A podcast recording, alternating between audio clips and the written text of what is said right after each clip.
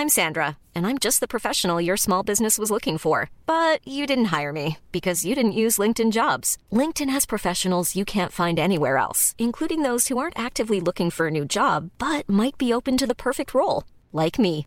In a given month, over 70% of LinkedIn users don't visit other leading job sites. So if you're not looking on LinkedIn, you'll miss out on great candidates like Sandra. Start hiring professionals like a professional. Post your free job on linkedin.com/people today. Bonsoir à tous, très heureux de vous retrouver. C'est la rentrée de Soir Info. C'est un plaisir de passer cette nouvelle saison en votre compagnie. On sera tous les soirs ensemble jusqu'à minuit pour débattre, décrypter tout ce qui fait l'actualité. Il est 21h pile. On est ensemble donc pendant 3 heures. Je vous fais la présentation des invités dans une poignée de secondes. Mais les traditions, elles sont persistantes et importantes. L'heure du JT avec Adrien Spiteri. Bonsoir Adrien. L'agresseur d'un praticien d'SOS médecin condamné à 5 ans de prison. Pour rappel, l'homme de 32 ans a tiré au fusil à billes sur un médecin généraliste au cours d'une visite à domicile ce samedi. Connu de la justice, il avait déjà été condamné en 2014 à 10 ans de prison pour viol sur conjoint et agression sexuelle sur mineurs de moins de 15 ans. La situation autour de l'usine de Zaporizhia est évidemment ce qui nous préoccupe le plus. Ce sont les mots d'Emmanuel Macron à l'issue de sa rencontre avec le Premier ministre polonais ce matin. L'occasion d'évoquer leurs préoccupations communes concernant la centrale nucléaire ukrainienne. Le site est la cible de bombardements depuis plusieurs semaines. Dans son bulletin, Météo France place 5 départements du sud-ouest en vigilance orange pour orage. Des rafales de 100 à 110 km/h sont possibles localement ce soir, ainsi que des chutes de grêle. Et puis au large des côtes suédoises, un car ferry avait pris feu ce lundi. Une vaste opération de sauvetage a permis d'éteindre l'incendie. 300 personnes se trouvaient à bord. Aucun blessé n'a été signalé. Pour l'heure, la cause de l'incendie n'est pas encore connue. Prochain rappel sur euh, l'info, sur l'actualité dans une trentaine de minutes. Pour m'accompagner ce soir, bonjour, bonsoir. Je reprends les bonnes habitudes. Bonsoir, cher Jean-Louis Burga. Comment allez-vous? Ça va fort bien. Les vacances furent bonnes? Oui, sauf que j'ai fréquenté euh, des amis euh, qui étaient dans des situations compliquées dans, dans les Landes, qui est mon, Ah. pays, qui est mon pays préféré. Et, et, euh, effectivement, j'ai- ça n'a pas toujours été très gai pour, euh, pour tous. La France qui s'est embarrassée cet été, on en a beaucoup parlé évidemment, on pense aux Landes, j'en profite pour parler, euh, pour envoyer un message à nos amis corses, aux Bretons également. Aux quatre coins de la France, ça s'est embrasé et euh, c'est évidemment la, la problématique, l'une des grandes problématiques de l'été. Xavier Leguet est parmi nous également pour une euh, première. Bonsoir à vous, journaliste et, écrivain, c'est un plaisir de vous accueillir. Jean Messia est parmi nous également. Bonsoir. Bonsoir. Ça va bien? Très bien. Bon, prêt pour une nouvelle saison, Tout à fait. tout comme Christophe Madrol, Toujours prêt. venu de Marseille. Venu de Marseille. La cité phocéenne se porte bien Ça va, vous avez Bon. suivi l'actualité à Marseille et je, je partage complètement ce que dit Jean-Louis. Et C'est vrai que cette question du réchauffement climatique et, et la France qui s'est embrasée. Et je Dans vois- tous les sens du terme.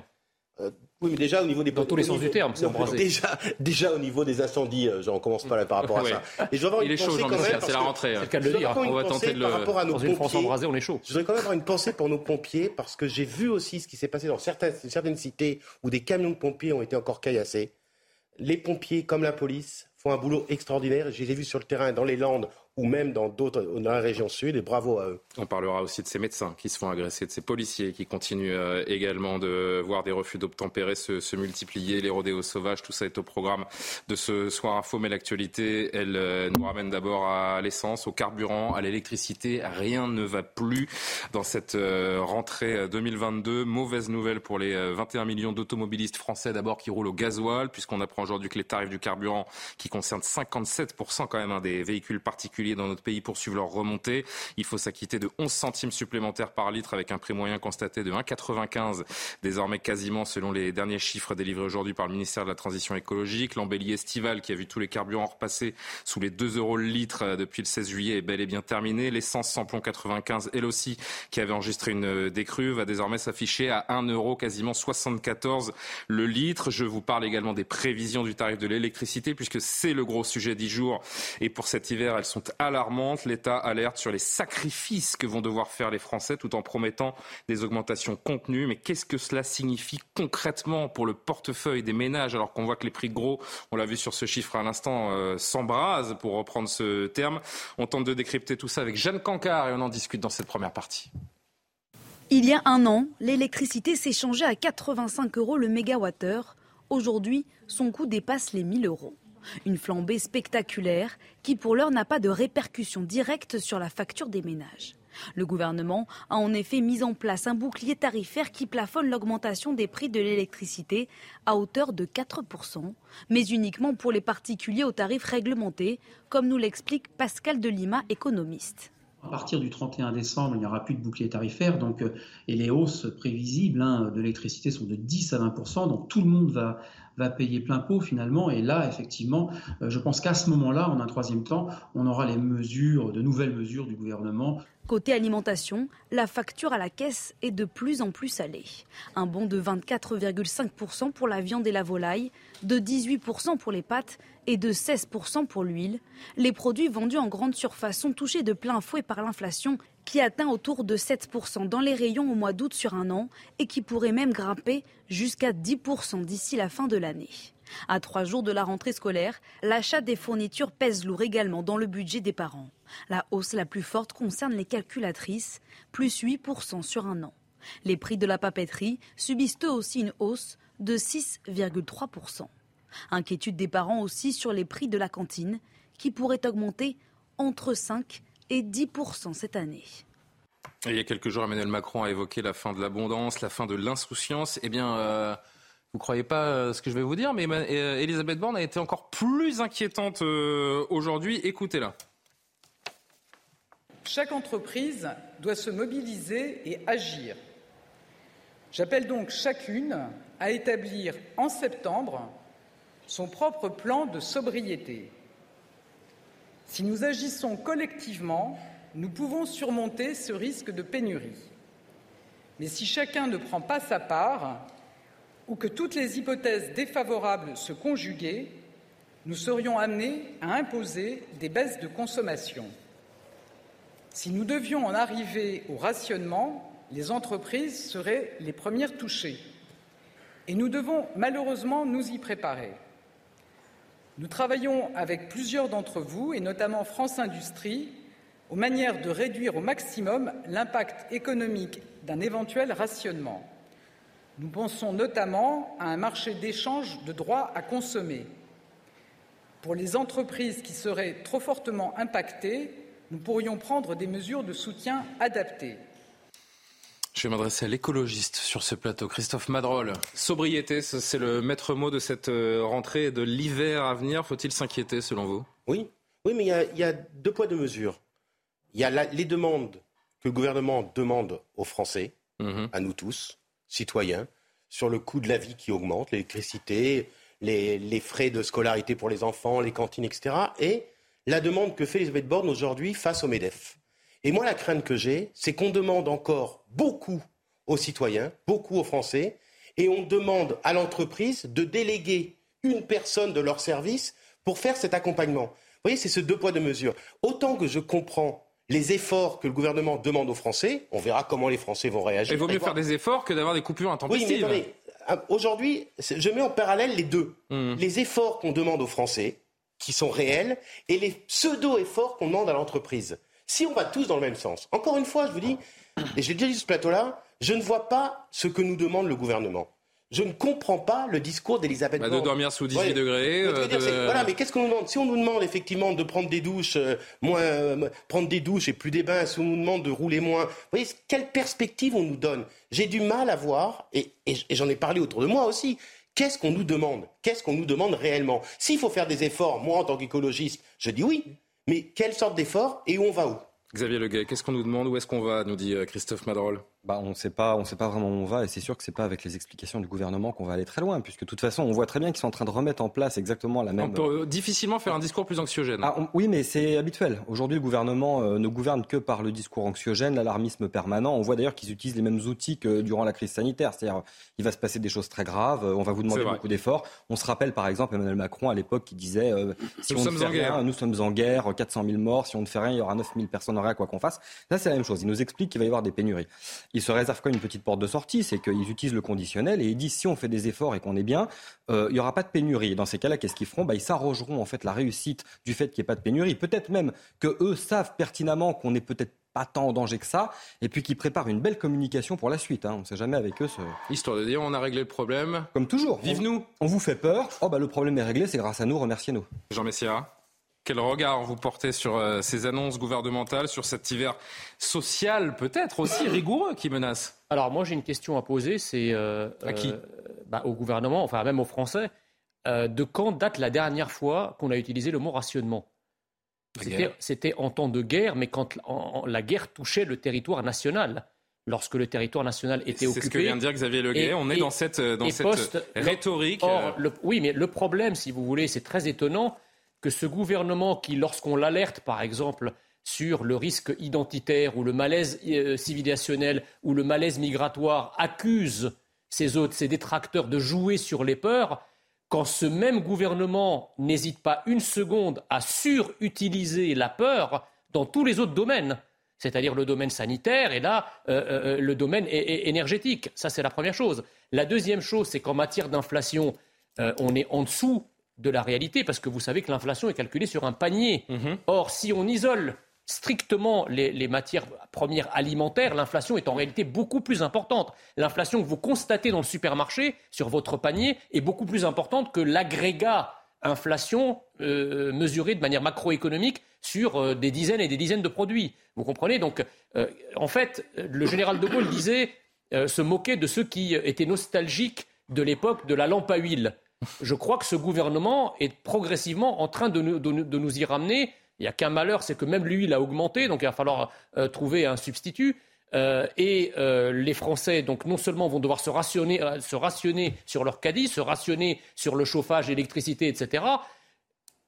une autre question que je pose, c'est est-ce que le gouvernement a bien pris la mesure des sacrifices telluriques qu'il demande aux Français avant de, s'engager dans ce bras de fer géopolitique avec la Russie, dans le cadre d'une guerre qui certes est scandaleuse, une guerre d'invasion qui est scandaleuse, mais qui ne touche pas le territoire national français. Alors moi, est-ce que c'est vraiment la guerre en Ukraine qui fait flamber les prix? Ça, c'est une autre, une autre question. parce que je rappelle que plus de la moitié du parc nucléaire français est hors d'usage, en tout cas. Mais les deux, euh, les deux est à l'arrêt. Oui, les deux. Mais les deux, mais là c'est pareil. Pourquoi a-t-on mis... Ne dites pas les deux, Jean Messia, et je vais me tourner vers Jean-Luc Bourga qui s'est pas encore exprimé. Ne dites pas les deux parce que si aujourd'hui 100% du parc nucléaire français fonctionnait, eh bien aujourd'hui la question de la pénurie d'énergie et du rationnement qu'on évoque ne se poserait pas une demi-seconde. C'est ça la réalité. Monsieur qui, qui, a, Qui, a mis le, la, moitié du parc nucléaire euh, hors d'usage? C'est pas ce que je dis. Ça s'est pas mis tout seul. Mais vous avez C'est bien des décisions, c'est bien des décisions politiques à la fois sur le plan géopolitique et sur le plan des centrales nucléaires. C'est bien le gouvernement, c'est bien le capitaine du navire qui décide quelle voile on monte et quelle voile on descend. Rien n'a été anticipé. Bah voilà, exactement. Face au mur. Jean-Louis Bourga, votre, euh, votre lecture de la, de la situation, ça va finir à la bougie cette histoire? Ma lecture de la situation, c'est de dire qu'il y a, euh, il y a deux problèmes, il y a deux débats que, euh, volontairement ou pas, les voix du gouvernement mélangent un peu. Il y a un premier débat qui est celui, une première vraie question, qui est sur l'urgence, je dirais, électrique. Il y a effectivement possibilité de pénurie d'électricité dans les mois qui viennent. Mais à long terme, si le nucléaire fonctionne bien, il n'y a pas de problème de fourniture d'électricité dans ce pays. Qu'est-ce qu'on attend pour remettre en état nos centrales nucléaires dans, a, la, comme vous l'avez souligné, il y a des questions à se poser sur la façon dont on a géré le parc nucléaire, la façon dont on a utilisé l'électricité nucléaire et on a fait fonctionner les, centrales nucléaires. Ça, c'est une chose, ça, c'est vrai. Mais je dirais qu'il y a un deuxième débat qu'on mélange au premier, c'est tout de même le, grand débat sur l'urgence climatique. Il ne faut pas mélanger les deux choses. Euh, est-ce qu'on pourra, dans 10, 15, 20 ans, vivre comme on vit aujourd'hui? On a raison de se poser des questions et de se dire qu'il va y avoir Mais vraisemblablement... ça. Mais il n'y a pas d'urgence climatique. Arrêtez avec ça. Mais ne mélangeons pas. Mais ne mélangeons pas. Jean Messia, vous ne pouvez pas dire qu'il n'y a pas d'urgence climatique. Non, attendez, on ne peut pas nous. Vous avez vu ce qui s'est passé quand même avec les feux. On peut pas vous ne pouvez pas dire ça. Non, mais attendez. Si avec les feux. avec les feux. On ne peut pas, on ne peut pas expliquer aux Français que rien ne compte plus que le pouvoir d'achat, y compris leur, leur, leur, horizon existentiel en tant que peuple. On leur dit ça, il faut l'écarter. C'est le pouvoir d'achat et le remplissage du frigo qui compte. Et lorsque euh, on parle de remplissage du frigo, on dit ah ben non, il y a une autre urgence, c'est l'urgence climatique. Excusez-moi, il y a, il y a d'abord le pouvoir, il y a d'abord le pouvoir d'achat, la menace existentielle et l'urgence climatique, c'est dans. Oui, enfin si la planète euh, brûle, je le dis de façon un peu métaphorique, évidemment, euh, vous n'irez pas acheter vos. Ah non, mais ça c'est sûr, mais c'est pas acheter vos fruits mais, c'est pas la France qui contribue le plus. Excusez-moi. Il faut hiérarchiser aussi les choses. C'est pas la France qui contribue le plus au réchauffement climatique. Notre contribution est de moins de 1%. Donc il faut arrêter avec ça. Mais c'est pas la question simplement de la France. Vous voyez très bien qu'aujourd'hui, l'urgence climatique est, là, est présente. Vous voyez les feux qu'il y a eu partout en Exactement, mais allez, prêcher, allez prêcher ça en Chine un petit peu du sujet. La question qu'on se pose là dans, cette, euh, dans ce premier thème, c'est vraiment ce que ça va coûter aux Français, ces efforts qui sont de, demandés. Je pense que la, la plupart des gens qui nous regardent se disent concrètement, cet hiver, qu'est-ce qui va m'arriver? Qu'est-ce que ça va me coûter? Est-ce que je vais pouvoir me, me chauffer? Je rappelle que l'an prochain, pour les ménages les plus modestes, il y aura un chèque énergie qui permettra d'aider ceux qui sont les plus en difficulté pour payer leurs factures d'énergie. Pourtant, évidemment, euh, beaucoup de Français sont inquiets. Nous en avons interrogé quelques-uns. Écoutez-les. C'est pas comme si avec que ça non plus qu'augmentait en ce moment. Donc euh, voilà, la vie en général devient de plus en plus chère et avec, euh, avec ça par-dessus, c'est effectivement un, un souci qu'on a. On attend de voir comment ça va se passer et, et à quel point ça va augmenter. Ça fait peur parce que les salaires n'augmentent pas et tout, tout, augmente donc comme l'électricité, le gaz euh, et même la nourriture, les produits d'entretien, tout, tout augmente. Ça m'inquiète, mais ça m'angoisse pas. Euh, les prix risquent effectivement de flamber, flamber, je sais pas, augmenter, ça c'est sûr, mais il y a une différence entre flamber et augmenter. juste conclure, monsieur. oui. toute petite chose tout de même, c'est que là, à nouveau, on est dans cette situation, c'est que les Français, qu'est-ce qu'on leur propose pour le moment On leur propose des subventions. Ben, on ne résoudra pas la crise avec des subventions. On est dans le pays des subventions, c'est possible, ça rassure, mais c'est pas euh, c'est pas, c'est comme euh, le, petit reportage que j'ai vu tout à l'heure sur une grande chaîne de télé, mhm. où on expliquait que bientôt on allait pouvoir aller en Corse à la voile. Vous voyez des grands reportages sur des, non, des petits, des petits reportages sur des grandes chaînes. Nous, on fait des grands reportages sur les voiliers allaient remplacer les, les paquebots. Bon, ok, d'accord, mais oh, prenons les choses sérieusement. Il y a les efforts qui sont demandés aux particuliers. Il y a les efforts qui sont demandés aux particuliers. Il faut les distinguer, Christophe. Dire qu'en 2025, le premier cargo. Je commence bien la saison.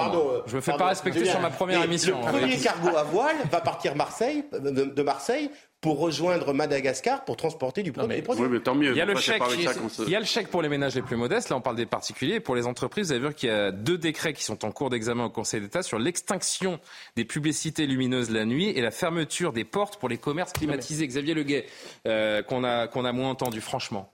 Bah, je voulais juste. Euh, c'est cosmétique. J'avais juste une petite chose à dire sur la question des centrales nucléaires et de la maintenance. C'est de rappeler aussi que le gouvernement, dans son délire enfermiste, a empêché la maintenance des centrales nucléaires et qu'on a perdu des mois et des mois, bêtement, qui aurait pu servir à quelque chose. Donc on paye encore une fois les errements de la politique sanitaire du gouvernement.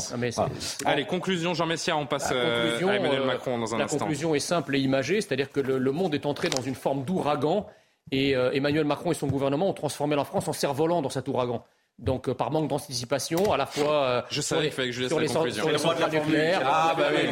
Voilà. Il, il, il, a une meilleure formule qu'Emmanuel Macron. Bah, vous, vous êtes en train de dire qu'il est plus sur la forme que sur le fond, Jean Messias ah, De temps en temps, il m'inquiète un peu. C'est parce que tu, parce que tu m'écoutes pas assez. Bon, est-ce que vous connaissez Marc Rebillet Oui. oui. Eh ben, est-ce qu'il y a trois jours, si je vous avais posé la même question, Moria, eh ben, voilà, il a tout gagné finalement, ce Marc Rebillet.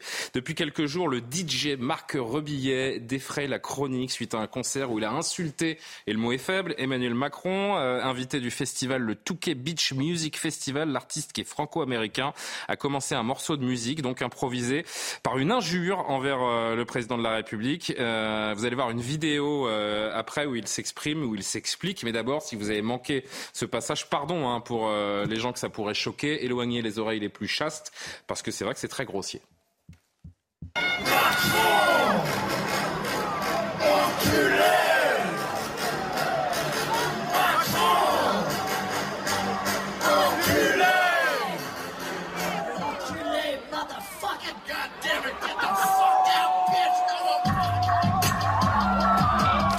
Étonnant.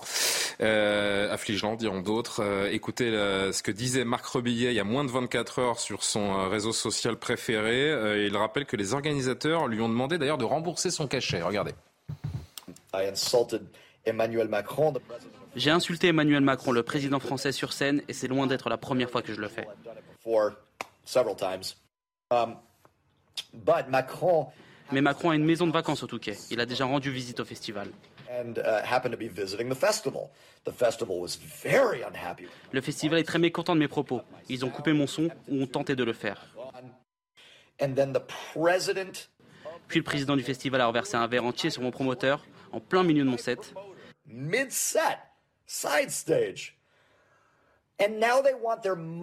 Et maintenant quoi? Ils veulent récupérer leur argent pour ce spectacle que j'ai terminé? C'est complètement fou. Réaction de Daniel Fasquel, le maire du Touquet, avant de faire un tour de table sur cette euh, affaire qui euh, nous secoue depuis quelques jours. Être artiste, pardon, n'excuse pas tout. Marc Rebillet a dépassé les bornes hier à plusieurs reprises en insultant de façon gratuite le président de la République au festival. Je demande aux organisateurs d'en tirer les conséquences, de veiller à ce qu'il ne soit plus invité. Est-ce que ça vous choque, Jean Messia Un commentaire? Est-ce qu'on peut tout se permettre parce qu'on est artiste, comme euh, tend à le dire Daniel Fasquel euh, non, on ne peut pas tout se permettre lorsqu'on est artiste, et surtout pas d'insulter, et encore moins d'insulter un chef de l'État. Donc moi, je suis un peu vieille école.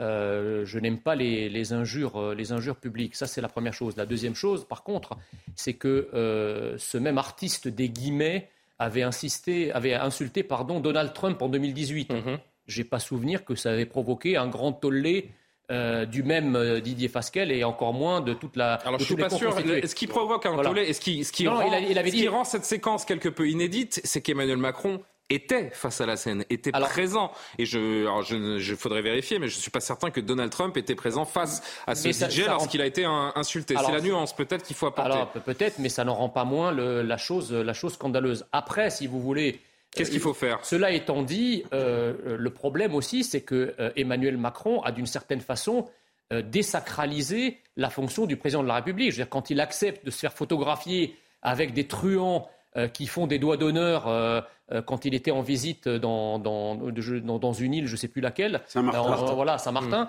Hmm. déjà, c'était, ça avait fait couler beaucoup d'encre, et à juste titre.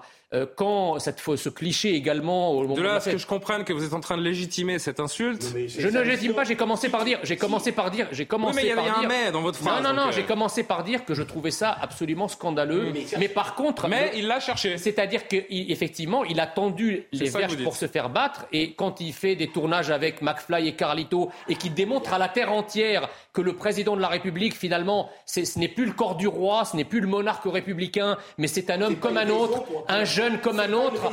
Eh ben, je suis, je suis, je suis, je suis. Non, mais attendez, moi, je ne légitime pas ça. Je ne légitime pas. vous l'expliquer. C'est un, début de. Attendez, mais tenter de comprendre quelque chose. Mais attendez, mais tenter de comprendre quelque chose ne signifie pas le justifier. Hmm. Je le justifie d'autant moins, si vous voulez, que si on laisse. Non, là, vous ne cherchez pas à le comprendre, vous l'expliquez. voilà, exactement. Mais si on laisse, si on laisse le président de la République se faire insulter, mais à ce moment-là, le professeur va se faire insulter, le flic va se faire. C'est exactement ce qui se passe dans la société. C'est exactement ce qui se passe. Alors le problème, c'est pourquoi a-t-on en 2013 euh, abrogé le délit d'offense au chef de l'État. Mmh. Alors c'était pour se complaire et pour se euh, conformer à un règlement de la CEDH à l'époque, mais on n'était pas obligé euh, euh, de s'aplatir sur ce point-là. Et rien n'empêche d'ailleurs l'Élysée de porter plainte pour injure publique comme n'importe quel citoyen l'aurait fait. Voilà. On lui demande de rembourser son cachet également, l'organisateur qui lui demande de rembourser son cachet. Moi je vous dis franchement, j'ai l'impression que c'est plutôt c'est l'organisateur qui est responsable de son événement. C'est l'organisateur qui doit faire amende honorable également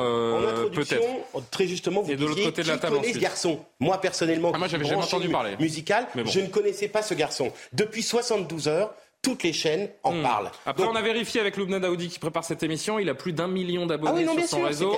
Donc, a priori, c'est quand même quelqu'un qui, dans... le, dans, dans, la musique, en tout cas, a des fans et a oui, la provocation, comme disent. Dans la euh, culture, rappelez-vous Charles Bukowski. Les gens bien pour les plus âgés que, nous sommes, rappelez-vous l'attitude de Charles Bukowski sur des plateaux de télévision. Rappelez-vous les Charles Bukowski, cet écrivain américain qui était apparu d'ailleurs chez Bernard Pivot, complètement alcoolisé. Rappelez-vous certaines. Mais il n'y a pas d'insulte. Euh. Mais, mais à l'époque des réseaux sociaux, à l'époque des de la télévision en continu, cet insulte fait boomerang. Donc cette personne qui était un illustre inconnu de la plupart des gens devient connu parce qu'il a insulté le président de la République. Allez, réaction euh, de l'autre côté de la table, Xavier Leguet d'abord bah, Il a fait un beau buzz, euh, comme ça, ah, tout, le monde, tout, le monde, parle de lui. ceci dit, il, s'est fait connaître pendant le confinement. Lui aussi, c'est pareil, c'est un produit euh, du confinement puisqu'il avait réussi à augmenter son nombre d'abonnés pendant le confinement puisqu'il faisait tous les soirs des... Vous, vous le connaissiez avant les trois derniers jours Moi, je ne le connaissais pas, mais quand l'affaire est sortie, j'avais regardé qui c'était. Effectivement, il a fait grimper sa fanbase. Pardon pardon de vous couper, mais ce qui est je vous rends tout de suite la parole, c'est en fait qui est une insulte envers le chef de l'État. Bon, c'est un artiste, on va dire que c'est répréhensible, mais ça peut arriver. Là, il y, a, y a, un contexte également. On est dans une période où l'autorité est constamment agressée, remise en question.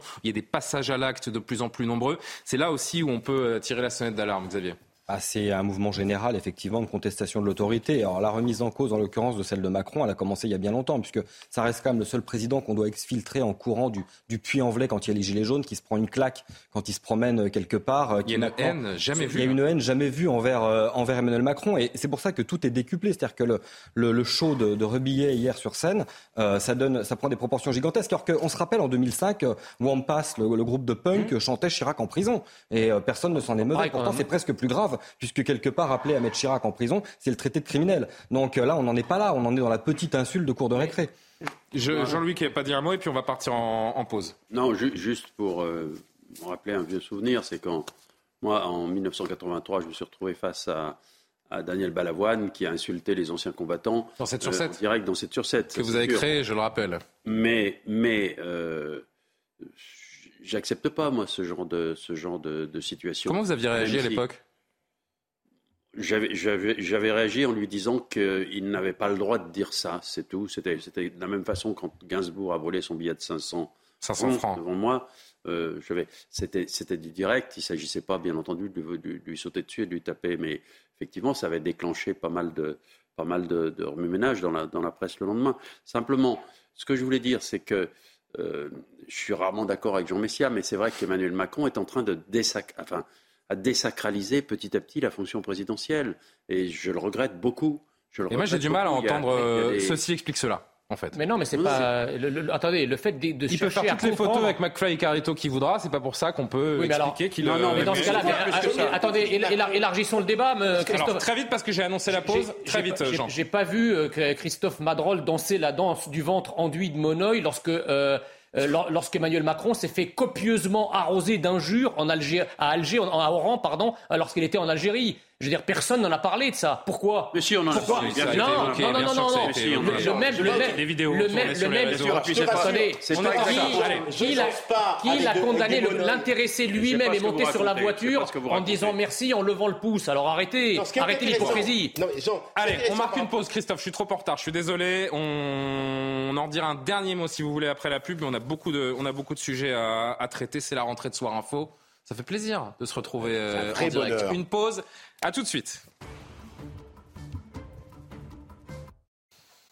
De retour en direct sur CNews pour Soir Info. On poursuit les débats dans quelques secondes, mais d'abord euh, l'actualité résumée par Adrien Spiteri. Il est 21h31.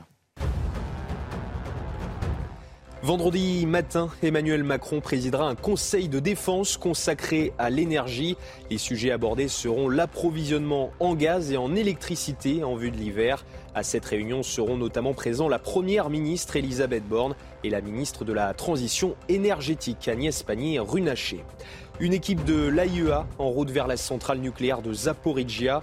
L'annonce a été faite par le directeur général de l'Agence internationale de l'énergie atomique ce lundi. Les pays du G7 préoccupés demandent la garantie de l'accès en toute liberté du personnel à cette centrale. Elle est la cible ces dernières semaines de frappes dont Moscou et Kiev s'accusent mutuellement. Et puis enquête ouverte après des tentatives d'extorsion sur Paul Pogba. Pour rappel, dans une vidéo diffusée samedi, le frère aîné du footballeur évoque de grandes révélations à venir sur son cadet. Le joueur de la Juventus Turin a confié aux enquêteurs avoir été piégé par des amis d'enfance, réclamant 13 millions d'euros pour service rendu absolument incroyable cette affaire. On en parlera d'ailleurs. On en dira un mot tout à l'heure de cette affaire Paul Pogba. Retour de l'actu dans une trentaine de minutes, toujours avec Adrien Spiteri. On est toujours en plateau avec Jean-Louis Burga, Jean Messia, Christophe Madrol, Xavier Leguet. On poursuit nos débats, notre décryptage de l'actualité. Je voudrais vous soumettre euh, deux affaires l'une après l'autre, deux façons de, juger des crimes euh, ou délits, deux façons d'aborder la délinquance. D'abord, cet homme de 32 ans qui avait tiré au fusil, à billes sur un médecin au cours d'une visite à domicile après après l'avoir menacé de mort. Eh bien, aujourd'hui, il a été jugé et condamné à 5 ans de prison par le tribunal correctionnel de Mulhouse avec mandat de dépôt, c'est-à-dire que dès son jugement, il a atterri euh, en cellule. L'antenne de SOS Médecins euh, à Mulhouse a, je le rappelle, interrompu toutes ses visites à domicile ce week-end après cette agression. Le rappel des faits, si euh, vous manquez d'informations, avec Augustin Donadieu et on en discute. Le tribunal correctionnel de Mulhouse a rendu son verdict. Cinq ans de prison ferme avec mandat de dépôt pour l'homme qui avait menacé puis agressé un médecin alors en visite à son domicile. L'avocat de la victime réagit à la sortie de l'audience. Cette peine, très sévère, a le mérite d'être claire et nette, et tout le monde se le tiendra pour dit. On n'a pas le droit de s'en prendre un médecin quand il vient vous rendre visite. L'homme de 32 ans était déjà connu de la justice et en état de récidive légale.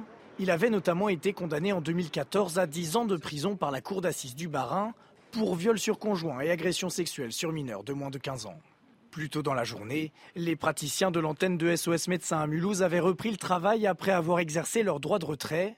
Ils avaient interrompu leur visite depuis samedi, jour de l'agression de leurs confrères, toujours très choqués des menaces de mort hein, associées à, ce braquage avec cette arme. Et il y a quand même eu un tir au moment où le médecin s'est retourné pour partir. Il s'est fait tirer dans la cuisse.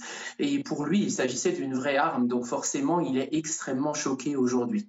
Les médecins du département n'avaient jamais fait face à une agression aussi violente.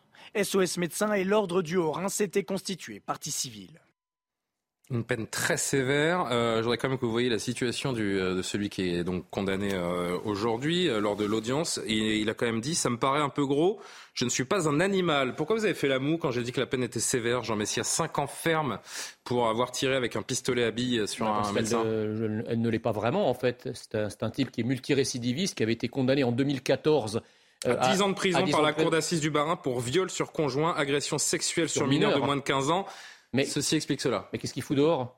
On est en, on est en 2024. Il, était accusé, il était condamné pour 10 ans. Mais parce qu'il y a des remises de peine. Mais euh, justement, c'est bien ça le problème. Mais attendez, quelle remise de peine? Remise de peine pour ce genre d'individu pour qu'il recommence? Ah oui, vous croyez que c'est euh, une peine laxiste, donc, selon vous? Ah bah c'est une peine laxiste, oui, bien sûr.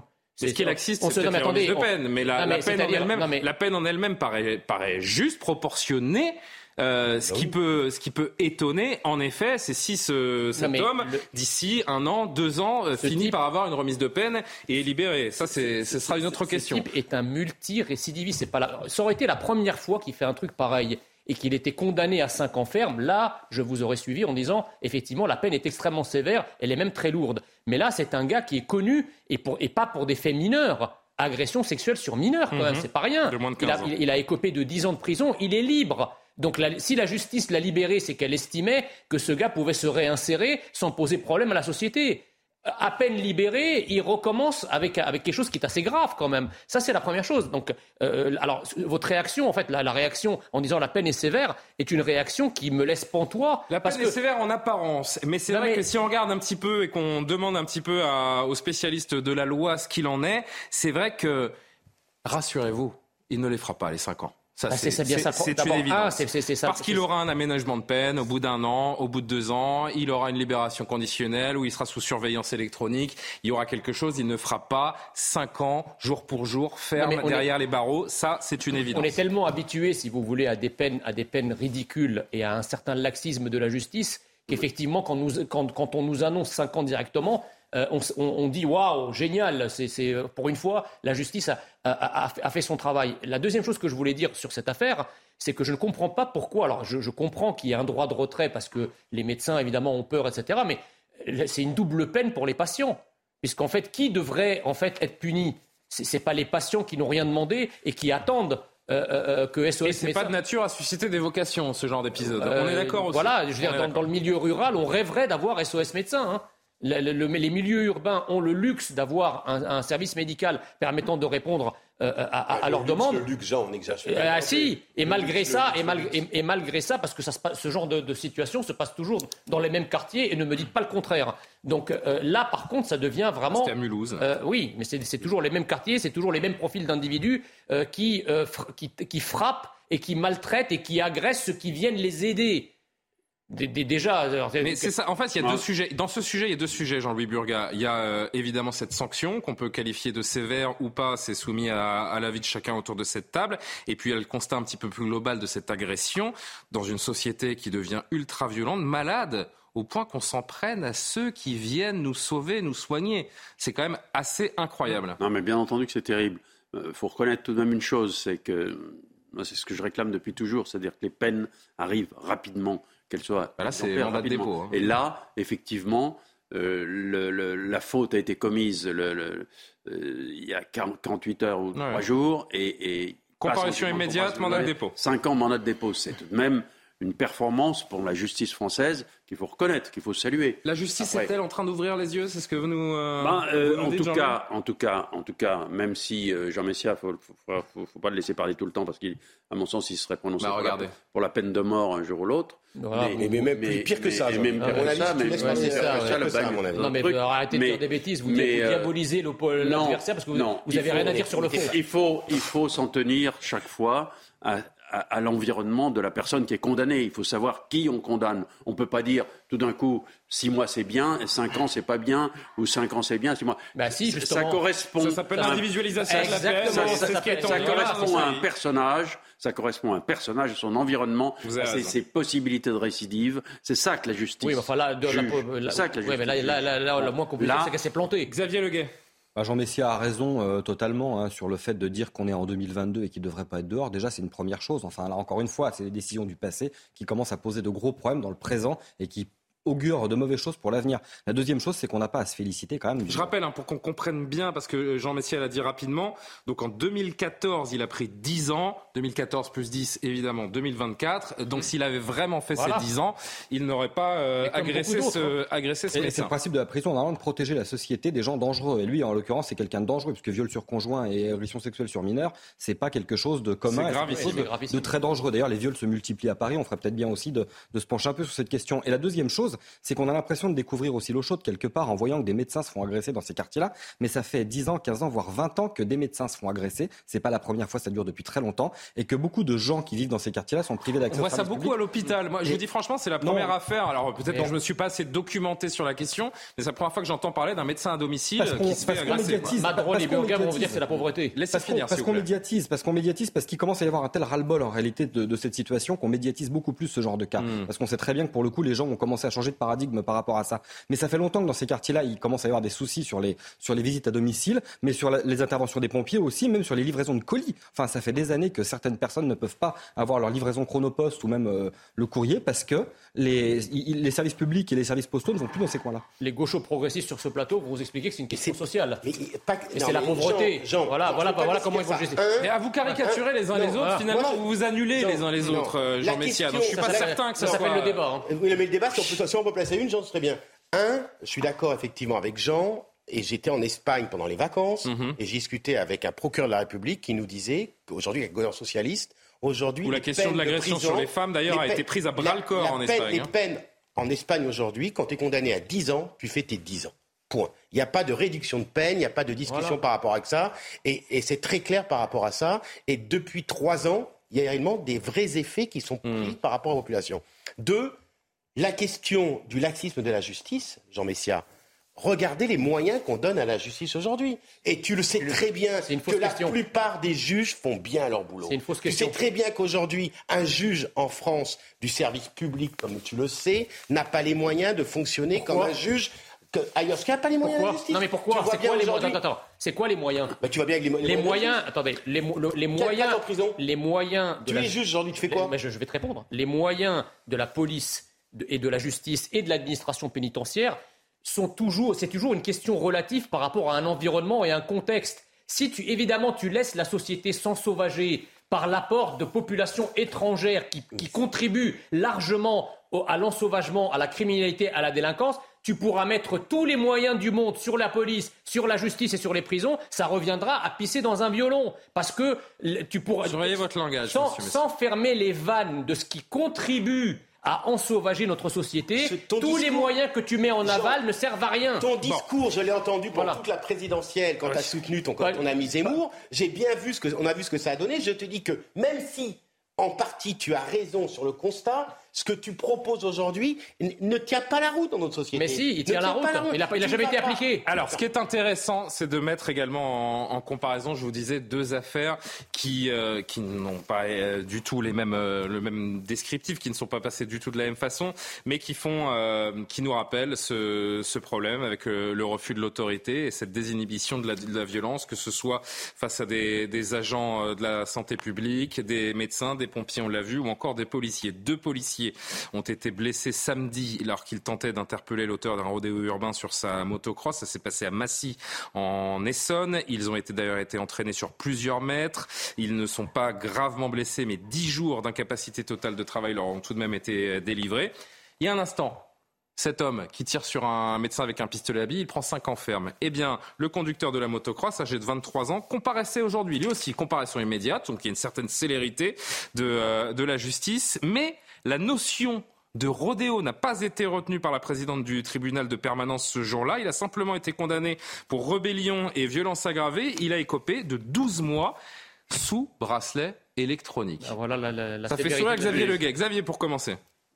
Parce que le bracelet électronique, déjà, on sait très bien que c'est pas. Il va rentrer dans son quartier, il, va... bomber le torse, il va montrer sa cheville en disant Regardez, je l'ai. C'est une récompense, c'est une médaille quelque part pour certains. Ça fait progresser plus vite dans, la hiérarchie des fauteurs de troubles. Mais euh, non, on voit encore une fois qu'il y a du deux poids, deux mesures parce qu'on veut pas non plus prendre réellement à bras le corps le problème des rodéos, des refus d'obtempérer et tout ça. Puisque Gérald Darmanin fait beaucoup de communication là-dessus, mais ça reste de la communication comme toujours avec ce gouvernement. Donc euh, tant qu'on tant qu'on n'autorisera pas en réalité des méthodes peut-être un peu plus musclées, on entendait ce matin Le Bars qui était chez vous sur votre antenne qui expliquait qu'on n'aurait sûrement pas recours à ce qu'ils appellent le contact tactique, etc. Hmm. Mais en réalité, c'est parce qu'on a toujours peur des conséquences que ça va engendrer. Mais les conséquences pour le citoyen, ça, on s'en fiche. J'ai quand même, j'ai discuté avec Mathieu Vallet du syndicat euh, indépendant des commissaires de police qui m'a expliqué un petit peu ce, ce, jugement et les conditions de ce jugement euh, aujourd'hui. En fait, la magistrate, c'est une magistrate de permanence de week-end qui a traité cette affaire. En fait, cette magistrate ne connaissait pas les affaires Page, notamment l'infraction du rodéo. Du coup, n'étant pas à l'aise avec la matière, elle l'a avoué d'ailleurs aux, enquêteurs qui avaient pourtant très bien bossé, elle n'a pas instruit l'infraction de rodéo elle est magistrate dans l'Essonne, dans un département où quand même ce, phénomène existe et récurrent. On n'est pas capable de mettre en place des magistrats de permanence qui, sont, qui ont le, bagage, la maîtrise de ces dossiers-là pour les instruire et pour les juger surtout, euh, Jean-Louis. Moi, euh, enfin, je vais aller un peu dans, votre sens. Hein. J'aime bien lire la, presse régionale tous les matins parce qu'il y a des comptes rendus de procès. Il n'y a, pas ça dans la presse nationale il y a des comptes rendus d'audience. Mhm. Eh bien, chaque matin, je découvre, là, j'ai découvert euh, dans le sud-ouest, là, deux cambrioleurs condamnés à du sursis. Ils étaient sous bracelet électronique. Donc, euh, et ils sont recondamnés à du sursis. Donc il y, a des, il y, a effectivement un système qui ne fonctionne plus. Et parce qu'il y a une indifférence politique. on tape sur les juges, on tape sur les juges, on en parle beaucoup. C'est une indifférence politique. Parce que quand vous voulez, vous pouvez. Je suis désolé, Jean-Louis, mais. Non, mais parce je, oui. je pense, si vous voulez, que déjà, euh, en matière de rodéo, je ne comprends pas cette terminologie. Euh, genre, si vous allez sur YouTube et que vous tapez rodéo, vous trouvez des mecs avec des cuissards. Alors, général, on dit rodéo pour aller vite, mais oh. rodéo, on parle souvent de rodéo sauvage, de rodéo urbain. Mais c'est pas comme ça qu'il faut les qualifier, parce que rodéo, il y a une espèce de de signification un peu cinématographique, romantique, euh, euh, légère, légère, voilà. C'est pas le mec sur un taureau qui fait une compétition euh, comme ça peut, comme c'est le cas aux États-Unis, vous voyez. Donc, et, ça, ça c'est la porte. comment est-ce que vous appelleriez ça? Ben, je sais pas, violence routière par exemple, mm-hmm. violence routière aggravée, violence routière avec avec une, une, motocyclette, je sais pas. Enfin, il faut introduire quelque chose de du vocabulaire de la délinquance et de la criminalité routière euh, dans ce type de comportement. C'est un, comportement routier qui tue, qui blesse. Donc je ne vois pas pourquoi on appellerait ça rodéo, comme si c'était, euh, je sais pas, un film de Clint Eastwood. Euh, parce que vous savez bien qu'ils font du spectacle. Vous savez bien, C'est un concept qui, bah, est d'ailleurs lourd. Ils font leur spectacle. Ils font leur spectacle et leurs copains regardent. C'est pas un spectacle. Et les nanas applaudissent, etc. Ils se mettent en scène. Regardez les choses. Mais attendez, mais Jean-Louis Burga, on n'est pas. On s'éloigne un peu du sujet. On n'est pas obligé. Ils se mettent en danger eux-mêmes.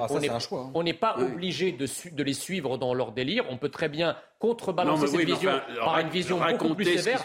Il faut changer de doctrine d'intervention euh, peu importe les conséquences, parce que vous voyez, si la République est tétanisée simplement parce que si elle intervient et qu'un type se pète un ongle et que derrière ça s'embrase, on fera plus jamais rien et ces gens seront impunis. Julien, Moi, ce qui m'intéresse, et on va encore une fois marquer une pause dans un instant, mais peut-être une ou dernière prise de parole rapide, ce qui m'intéressait vraiment, et c'est pour ça que j'ai lié ces deux thématiques, c'est comment s'y retrouver dans le traitement judiciaire entre d'un côté une peine qui peut paraître aller exemplaire, 5 ans ferme pour celui qui tire sur un médecin et 12 mois sous bracelet électronique pour un gamin qui va rentrer très fier de ce qu'il a accompli euh, pour avoir traîné des policiers sur plusieurs mètres. dans la polémique avec Jean. On ne connaît pas l'histoire des deux individus. Quoi qu'il en soit, la question de est-ce que le parquet peut faire appel de la décision du juge aujourd'hui? Si effectivement cette magistrate n'est pas qualifiée et ne connaît pas. Mais vous vous rendez compte? Le ah scandale, il est là. Le premier scandale, il est là, c'est que la magistrate de permanence n'est même pas qualifiée pour ce genre d'infraction.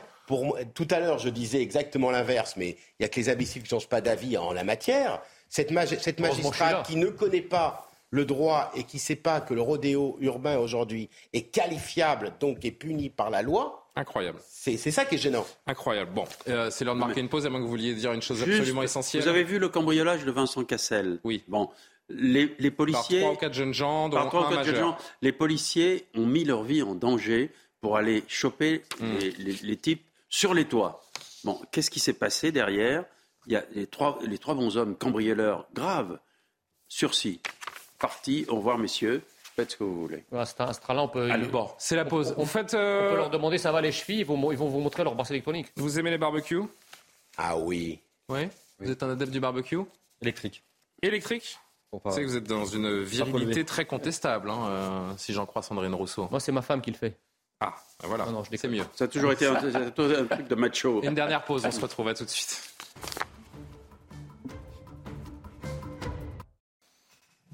On est de retour sur le plateau de Soir Info, toujours en compagnie de Jean-Louis Burga, Jean Messia, Christophe Madrol, Xavier Leguet. Avant de retrouver Adrien Spiteri pour un nouveau point sur euh, l'actualité à, 22h, je voudrais qu'on entame la discussion autour de cet enseignant-chercheur à l'université Aix-Marseille, Vincent Pavant. Il était chez Pascal Pro ce matin, il était suspendu à titre conservatoire de ses fonctions en décembre 2020 et il y a dix jours, la décision finale donc est tombée, interdiction d'exercer pendant un an. En septembre 2020, pour mémoire, il avait refusé de porter le masque devant ses élèves. Il est président également de l'association Réinfo Liberté, cette association qui a notamment organisé des campagnes d'affichage anti-vaccination. Écoutez-le ce matin chez Pascal Pro. Donc le 10 septembre 2020, je, refuse de porter le masque devant mes étudiants euh, et j'explique pourquoi, puisque j'ai des textes de loi qui me garantissent que je suis libre et indépendant dans mon enseignement sous limite de tolérance et d'objectivité. Et donc je vais être suspendu en attendant une commission de jugement qui a rendu donc euh, son jugement il y a quelques jours et qui me suspend donc euh, qui m'interdit d'exercer mes métier d'enseignant pendant un an à l'université et qui me suspend de la moitié de mon traitement. Le masque faisait partie d'un narratif euh, qui n'avait aucun rapport avec la réalité. Euh, le gouvernement, très tôt, a essayé de euh, faire passer une histoire sur ce Covid. Il aurait été extrêmement dangereux, extrêmement contagieux. Il n'y avait pas moyen de le soigner et seules les mesures non pharmaceutiques, type confinement, type couvre-feu, type masque, sauraient effectivement sauver la situation en attendant le vaccin. Bien sûr, tout cela était faux. On le savait déjà, on le sait encore plus aujourd'hui. Alors je vais quand même préciser que M. Pavon est maître de ses arguments, mais je peux aussi préciser qu'il y a, précisé pardon qu'il y a un large consensus quand même sur le port du masque et la transmission euh, du virus et pas seulement celui du, Covid 19 tous les virus euh, respiratoires qui sont quand même a priori freinés par des masques qui plus est chirurgicaux. Le port du masque tout de même Jean-Louis Burga n'est plus obligatoire aujourd'hui mais ce prof est interdit d'exercer pour ne pas l'avoir porté lorsqu'il l'était. Qu'en pensez-vous? J'en pense pas grand-chose. Qu'est-ce que vous voulez Quand il y, a, du Kafka dans l'air, bon, c'est assez curieux. Maintenant, euh, je continue à penser que euh, sur un certain nombre de, thèmes euh, qui sont notre vie en commun, notre, il y a, des, les choses doivent, doivent évoluer. Il faut, faut, faut, accepter une vie en commun différente de celle qu'on a connue du temps des hommes préhistoriques. Cet homme ne va pas être payé pendant un an vous comprenez cette suspension? Si vous voulez, déjà, bon, c'est vrai qu'il y avait des règles. Euh, qu'il ne les respecte pas, euh, c'est pas respectable. Bon. Euh, par contre, on, aurait pu s'attendre deux ans après à ce qu'on fasse preuve de magnanimité à son égard. Je veux dire, c'est quand même d'une sévérité extrême que de le priver de sa, de sa profession et de son salaire pendant un an, quand on sait que nous vivons dans un pays où, euh, quand euh, des gens tabassent des élus, ils repartent avec un simple rappel à la loi. Vous voyez? Donc moi je ne comprends pas, si vous voulez, que, il ne s'agit pas de défendre le fait qu'il est, euh, qu'il est. Non, mais c'est la cohérence de certaines décisions qui peut poser. Oui, si vous voulez, on, est deux ans après, comme vous le rappeliez aujourd'hui, le masque n'est plus obligatoire. C'est bon, je veux dire, on aurait pu, on aurait pu fermer les yeux. On les ferme pour des choses tellement plus graves. Pourquoi ce professeur-là se voit puni de la sorte? C'est incompréhensible. Christophe ça me, ça me coûte, mais je suis d'accord avec Jean Messia. Ça fait beaucoup ce soir. hein. Ça me coûte ce soir d'être d'accord. Ça va finir à l'Institut Apollon cette histoire. Euh, non, il y, a encore, il y, a encore, de la marge, puisqu'il m'a dit que je dansais nu avec de la crème. Euh, de... Ah oui, oui, oui, oui. J'ai pas, ah pas, il fallait être là dans la partie précédente pas dit nu, mais pour comprendre un formulaire Quoi qu'il en soit, je suis d'accord. Christophe Madrol. Cette situation est comment kafkaïenne. Effectivement, euh, je pense, et vous l'avez répété, Julien, la nécessité de porter un masque au moment de la crise, on l'a tous porté et on a bien fait de le porter cette personne, c'est complètement contestable son argumentation. Aujourd'hui, on ne porte plus le marque. Laissez-le enseigner. On a suffisamment de mal à recruter des profs de qualité. En plus, un mathématicien. Alors là, c'est le bazar pour trouver des mathématiciens.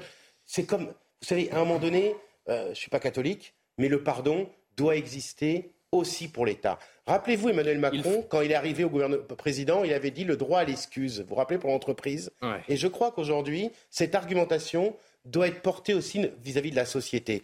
Tout à l'heure, notre ami Leguet nous parlait de la, de la violence de ce gouvernement. Je pense que laissons passer, laissons passer les choses, réintégrons les infirmières, les médecins qui n'ont pas voulu se faire vacciner, on en a besoin. Laissons, laissons cette personne exercer sa profession. C'est un acte fort et pas, euh, c'est pas un criminel. Cet homme n'a pas respecté les règles, c'est une, une chose, c'est factuel, euh, Xavier Leguet.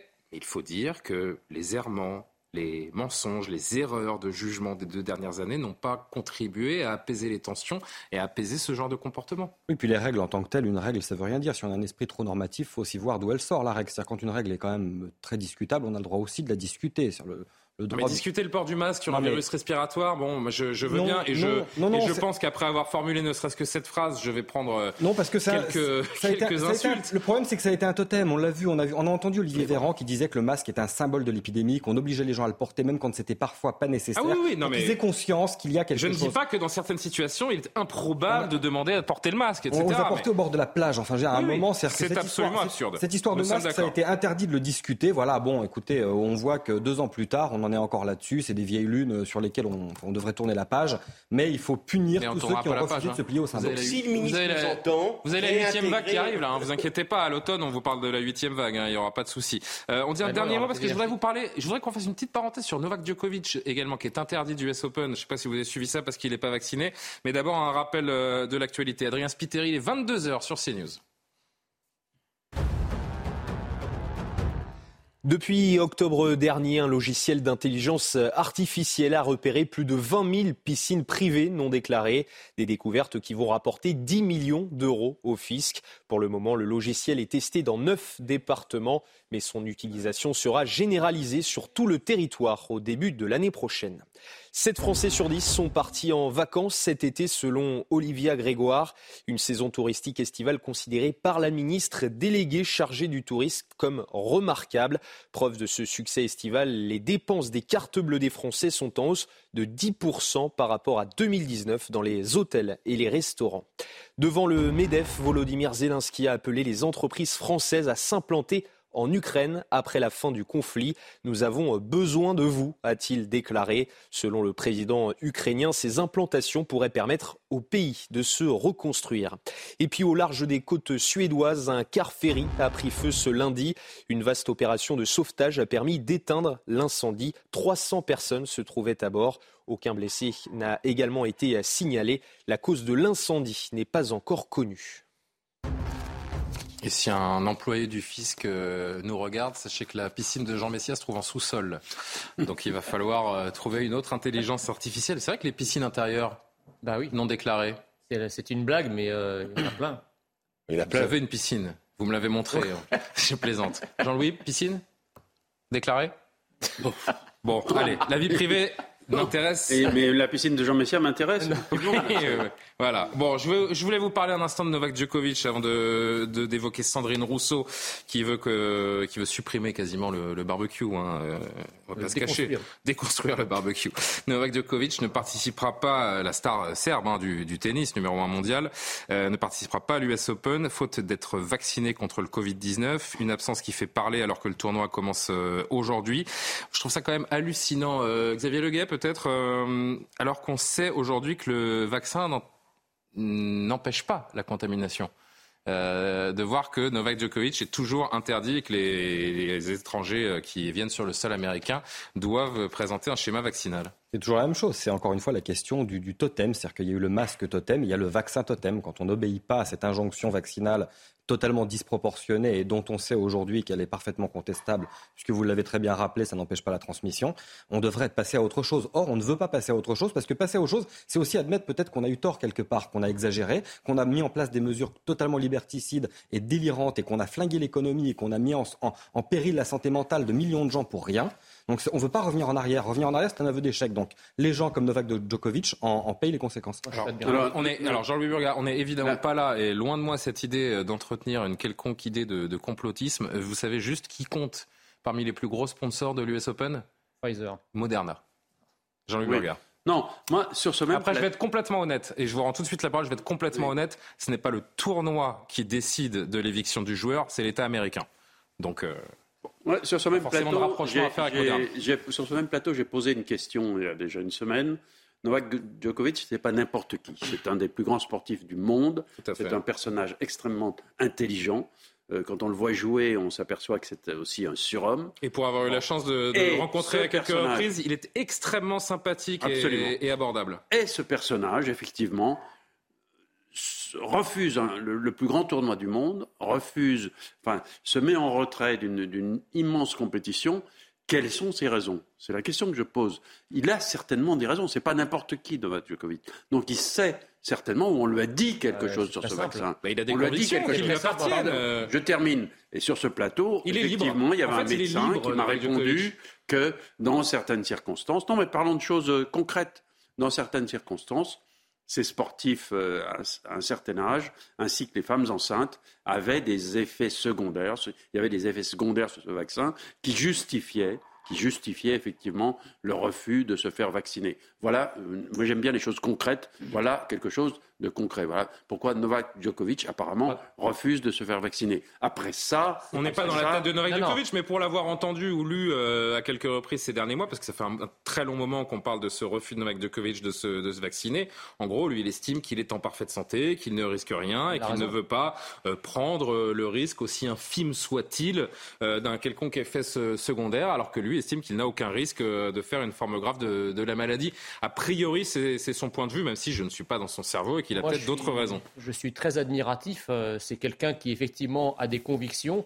euh, et qui est prêt à sacrifier un grand tournoi, c'est-à-dire la gloire, l'argent, euh, pour ses convictions. Donc c'est quelque chose d'assez admirable. Voilà. la résistance a un prix, il est prêt à le payer. C'est son choix. Voilà, il n'est pas dans l'illégalité. Il, il s'est conformé à la décision de l'État américain et il en prend acte. Euh, en considérant que. Euh, non, non, moi je ne le critique pas, je dis simplement. En, considérant qu'une idée vaut la peine qu'on se sacrifie pour elle. Quand un personnage aussi important que, que, que Novak Djokovic prend une décision, il faut se poser la question de savoir pourquoi il prend une telle décision. Je viens de vous l'expliquer. Non, non, non, non, vous ne voulez pas expliquer. La décision, elle est, la, la, non, non, mais d'accord, l'explication. Arrêtez avec votre matérialisme marxiste. Là, tout, moi, je voulais donner l'explication. Moi, je voulais donner l'explication. Il est en parfaite santé, il estime bah qu'il n'a pas de risque de faire de forme grave, il pèse le pour et le contre, il a des informations, son âme et conscience. Il a peut-être des informations qu'on ne possède pas. Bah non, c'est encore plus complotiste. Oui, là, ça ne vous ressemble pas, Charles jean parce que là, vous insidieux. Mais, mais, mais, quand un personnage aussi haut placé, je le répète, que, que mmh. prend ce genre de décision, je me pose derrière. Oui, mais c'est pas le seul. Allez, on va s'arrêter là sur le Covid. Vous avez plein, vous avez plein d'autres joueurs qui sont tout aussi, euh, euh, je dirais, connus et, glorieux que lui, qui prennent pas cette décision-là. Donc euh, votre raisonnement, il tient pas en fait. Bon, barbecue ou pas barbecue? Ouais. Vous êtes bon en barbecue, vous? C'est quoi votre spécialité? C'est ma spécialité. Non, mais quelle est votre spécialité dans le barbecue? Le faire. Ah oui Il n'y a pas de viande particulière, la merguez, les merguez, ça m'étonnerait avec Jean Messia, parce que ça va lui rappeler Merguez, chipolata, mais qu'est-ce que vous racontez comme bêtises Allez, c'était samedi lors d'une table ronde. Pourquoi est-ce qu'on parle de merguez et de chipolata euh, Parce qu'il y a des gens qui nous regardent et qu'est-ce qui leur arrive là de me parler de merguez euh, Lors d'une table ronde organisée à l'occasion des, des universités d'été euh, d'Europe Écologie Les Verts, Sandrine Rousseau a lâché une observation qui a rapidement fait son petit chemin sur les réseaux sociaux. Il faut changer aussi de mentalité pour que manger une entrecôte cuite sur un barbecue ne soit plus un symbole de virilité. Forcément, les commentaires ont fusé. Vous imaginez euh, comment ça se passe sur les réseaux sociaux. Eric Ciotti de LR et Nadine Morano, d'ailleurs, qu'on va lire euh, dans la foulée. Quand le grotesque atteint son paroxysme, son paroxysme stop à ses délires. Nadine Morano s'est fendue également d'un commentaire. Ça suffit d'accuser nos garçons de tout. Stop à la déconstruction de nos hommes. Stop au délire de Rousseau. Ça peut prêter à sourire au premier abord, mais en fait, c'est très malsain. C'est très malsain ce clivage qui est en train de, de, de, de se creuser de plus en plus que, entre les hommes et les femmes que certains s'efforcent donc de, creuser jour après jour. Oui, Christophe Madran, vous direz Ce qui est plus grave, euh, ce qui m'agace en tant qu'écologiste, c'est que j'ai adhéré aux Amis de la Nature, j'avais 15 ans. J'en ai 56 aujourd'hui. Ça fait 41 ans que je me bats pour une écologie raisonnable. J'ai rencontré, j'ai eu à travailler avec les plus grands leaders écologistes. Quand je vois le mal que fait Sandrine Rousseau à la cause écolo, je trouve ça scandaleux. On passe, et je l'ai dit déjà chez Pascal Pro, pour des autres. Elle n'est pas toute seule. Hein. Aujourd'hui, oui, mais rendez-vous compte que la question de l'écologie, c'est la question qu'on a abordée tout à l'heure avec Jean-Louis sur la question du réchauffement climatique. C'est comment l'entreprise travaille sur la transition écologique. C'est comment on consomme mieux comment on roule moins, comment on développe les transports euh, multimodales? En fait, si je vous résume, c'est supposé être sérieux l'écologie. Oui. Arrêtez de nous parler de barbecue, de virilité. Mais ou de Tour de France, ou de sapin de Noël, Julien. Tous ceux. Quand je vois. Xavier Le je reviens vers je Finis. Quand je vois, et je finis parce que je suis assez en colère, quand je vois les amis d'Europe Écologie qui font leur journée d'été à Grenoble, c'est pas rien Grenoble. C'est quand même le maire de Grenoble qui, depuis un an et demi, défrait la chronique en acceptant le Burkini, en, hmm. en refusant les, euh, les vidéosurveillances. Mais c'est un bras d'honneur aux bien-pensants, mais à un moment euh, donné, cette université d'été. Euh. L'écologie, c'est pas ça. L'écologie, c'est sérieux. L'écologie, c'est protéger la planète, c'est protéger l'avenir de nos enfants, c'est la bonne bouffe, c'est les agriculteurs, c'est défendre l'énergie, c'est tout ça l'écologie. C'est arrêter de discuter Manifestement, avec Christophe Madrol n'est pas suffisamment déconstruit. Il y, avait, il y avait à la tête des écologistes, il y a seulement six mois, un homme qui s'appelait Yannick Jadot. Il était mhm. candidat à l'élection présidentielle. D'ailleurs, avis de recherche. Hein, je ne sais pas si vous avez vu avis vous, Yannick vous Jadot vous en souvenez de Yannick Jadot bon, Plus personne s'en souvient. Je me souviens que c'est un, monsieur très grand. En, revanche, oui, en revanche, il y a une personne qui s'appelle Sandrine Rousseau, aujourd'hui, qui raconte tout et n'importe quoi. Vrai. Et effectivement, elle est en tête d'affiche. Elle est en tête d'affiche partout. Elle est députée de la Nation, hein, contrairement à Yannick Jadot, euh, bah, également. Ben, euh, c'est sa stratégie. Et pour l'instant, en tout cas au niveau de la parole et de ce qu'on en dit, ça marche. Xavier, Xavier, Xavier Leguet, qui ne s'est pas encore exprimé sur ce sujet, je voudrais juste euh, dire que la députée insoumise Clémentine Autain euh, a apporté son soutien aujourd'hui à Sandrine Rousseau en disant qu'il fallait s'attaquer au virilisme pour atteindre l'égalité entre les sexes. les femmes mangent deux fois moins de viande rouge que les hommes. Les personnes décidant de devenir véganes ou végétariens sont majoritairement des femmes. Mais qu'est-ce que ça veut dire? Et alors? Et alors? Alors, Jean ah oui, mais et, alors Et Jean Messia mange quatre fois plus de viande que, Jean que son épouse. Et je comprends pas le. En fait, je vais juste un peu plus loin. Euh, un bout de citation qu'on ne vous a pas euh, mis à l'écran. La sociologie nous explique qu'il y a une différence entre les sexes très forte dans le rapport à la viande. Non mais attendez, d'accord. Non mais il y a une lecture politique. Peut-être. Non mais Julien, et après Sandrine Rousseau, non, attendez, Sandrine Rousseau aujourd'hui. un quart d'heure que je, que je propose à Xavier de prendre la parole. Et Sandrine Rousseau et le chant de l'accord avec Jean-Luc Mélenchon. C'est ça qui se joue aujourd'hui. Mmh. C'est tout à l'heure Jean-Louis parlait de Yannick Jadot. Yannick Jadot était défavorable à l'accord avec Jean-Luc Mélenchon. Faut pas Aujourd'hui, la sensibilité qu'incarne Sandrine Rousseau avec ses écolos hors sol, souhaite l'accord avec Jean-Luc Mélenchon. C'est le rassemblement de l'extrême gauche. Donc que Clémentine Autain réponde à Sandrine Rousseau, c'est complètement normal, puisque les deux sont favorables à ce qu'on appelle la NUPES. Xavier Leguet, cette gauche déconstructrice qui parfois marche sur la tête. Bah moi, ça, m'inspire plusieurs choses. C'est que cette gauche déconstructrice là, qui, qui prend les atours de l'écologie politique, bon, on n'a rien d'écologiste, on l'a dit, mais on n'a aussi rien de politique, puisque la politique, par définition, c'est la vie de la cité. Là, ils font du domestique, c'est-à-dire domus la maison. Ils sont en train de se mêler de ce qui se passe chez les gens. Enfin, Sandrine Rousseau est coutumière du fait, puisqu'elle expliquait déjà qu'il fallait partager les tâches domestiques, quitte à pénaliser, criminaliser un homme qui passerait pas suffisamment le balai. Là, cette fois, elle se mêle du, du, barbecue. Les tâches ménagères. et, ce qui, ce qui, est incroyable dans cette histoire, c'est que ces gens sont censés être d'extrême gauche et qu'ils s'occupent de la, ils genrent la nourriture. En réalité, le vrai problème, c'est que dans quelques temps, il y a peut-être plein de Français qui ne pourront pas faire d'entrecôte au barbecue, tout simplement. Mais ça, elle oublie d'en parler. C'est vrai. Ben, Sandrine Rousseau, qui, et je vous donne tout de suite la parole, Jean, qui, je voudrais aller un tout petit peu plus loin, qui a publié il y a quelque temps un essai écoféministe qui s'appelle Par-delà l'Androcène, qui est coécrit avec euh, deux dames, Adélaïde Bon et Sandrine euh, Roudot.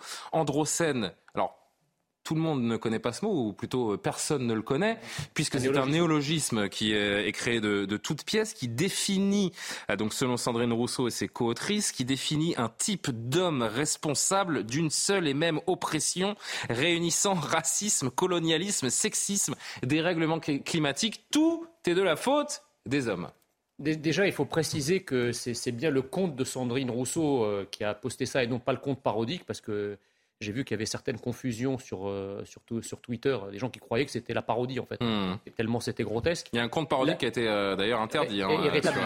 ah, il a été rétabli finalement J'ai pas Il a, non, mais moi, plus, il a, plus de followers que le compte ah, de Sandrine Rousseau. Il y a, il y a vraiment... franchement, hein, si elle n'existait pas sans Rousseau, il faudrait l'inventer. Hein, parce ah heureusement ah qu'elle est là. Hein. parce que quand on n'a pas d'actualité, je peux vous dire qu'on est bien content qu'elle soit là. Parce que si vous alliez voir extraordinaire. Attendez, moi il y a un truc que je dis ça évidemment au troisième degré. Il y a un truc que je pige vraiment pas, c'est-à-dire que euh, en fait le barbecue c'est l'un des rares moment, euh, probablement, où les hommes font la cuisine. Donc je pense que leur compagne ou leur femme devrait apprécier. Hmm. Donc euh, si vous êtes féministe, normalement, vous, devrez être, vous devriez être content, contente euh, que votre mari ou votre compagnon prenne le relais. Ça, c'est la première chose. La deuxième chose, c'est que c'est épatant de voir que Sandrine Rousseau considère que mettre un morceau de viande sur un barbecue, c'est une, une, virilité à combattre, mais par contre, se bâcher sous un voile, euh, c'est une expression de liberté. Tu as raison. quand même Ça fait deux fois que je donne raison. c'est quand même hallucinant. C'est quand même hallucinant. Se révolter par rapport au barbecue, j'aurais aimé l'entendre quand le maire de Grenoble accepte le burkini et effectivement émettre le voile aujourd'hui. On le sait, toutes les femmes le disent et on hmm. voit les luttes des femmes en Afghanistan, au Liban ou en Algérie pour pas remettre le voile. L'avertissement qui est donné aujourd'hui et on voit ce qui se passe. Donc les signes de Sandrine Rousseau, c'est bien, mais deux poids deux mesures. après le, juste, je, le hasard, je, suis un peu euh, désolé parce que le hasard de la programmation fait que il n'y a que des hommes autour de, cette table. Donc j'aurais bien aimé demander leur avis à, des dames. On a Virginie Leblanc et, et, et Loubna Daoudi d'ailleurs qui sont, qui sont en régie, à la réalisation et, à l'édition. Je ne sais pas ce qu'elles en pensent. Un petit mot dans l'oreille, euh, Virginie, parce que c'est Virginie qui m'a fait remarquer à juste titre qu'il n'y avait que des hommes sur le plateau. Ça vous, ça, vous, ça vous fait mal de voir que le, barbecue est un symbole de virilité, mesdames? Non? Pas, du tout. Ah oui, ça sent, au moins ça sent pas la fumée. Euh, voilà, elle est bien contente, Virginie. Elle me dit, elle préfère que ce soit son mari qui fasse le barbecue, mais, euh, mais, pourquoi pas? mais on, redécouvre, qu'il y a des hommes et des femmes. C'est ça qui est génial. Il y a une semaine, un homme, ça pouvait être enceint, et aujourd'hui, c'est montrer les muscles que de poser une Exactement. Non mais, Sandrine Rousseau, en fait, il faut lui rendre justice, c'est qu'elle a factuellement raison. C'est-à-dire qu'il est vrai que globalement, c'est quand même les hommes qui prennent en charge le barbecue et non les femmes. Et pourquoi d'ailleurs Mais justement, mais donc donc c'est un... non mais, ça c'est parce que c'est Non mais ça c'est un fait. Non mais attendez. Alors, partons du pardon du principe qu'elle a raison. Euh, quelqu'un peut-il m'expliquer en quoi c'est viril mais, de, Non mais ça c'est un fait. Mais c'est arrivé de faire des barbecues. C'est dangereux. C'est parce que c'est dangereux. Ah, c'est dangereux. Non, mais quelque chose de dangereux puisqu'il y, a des accidents de barbecue parfois. mais si vous voulez, le problème, le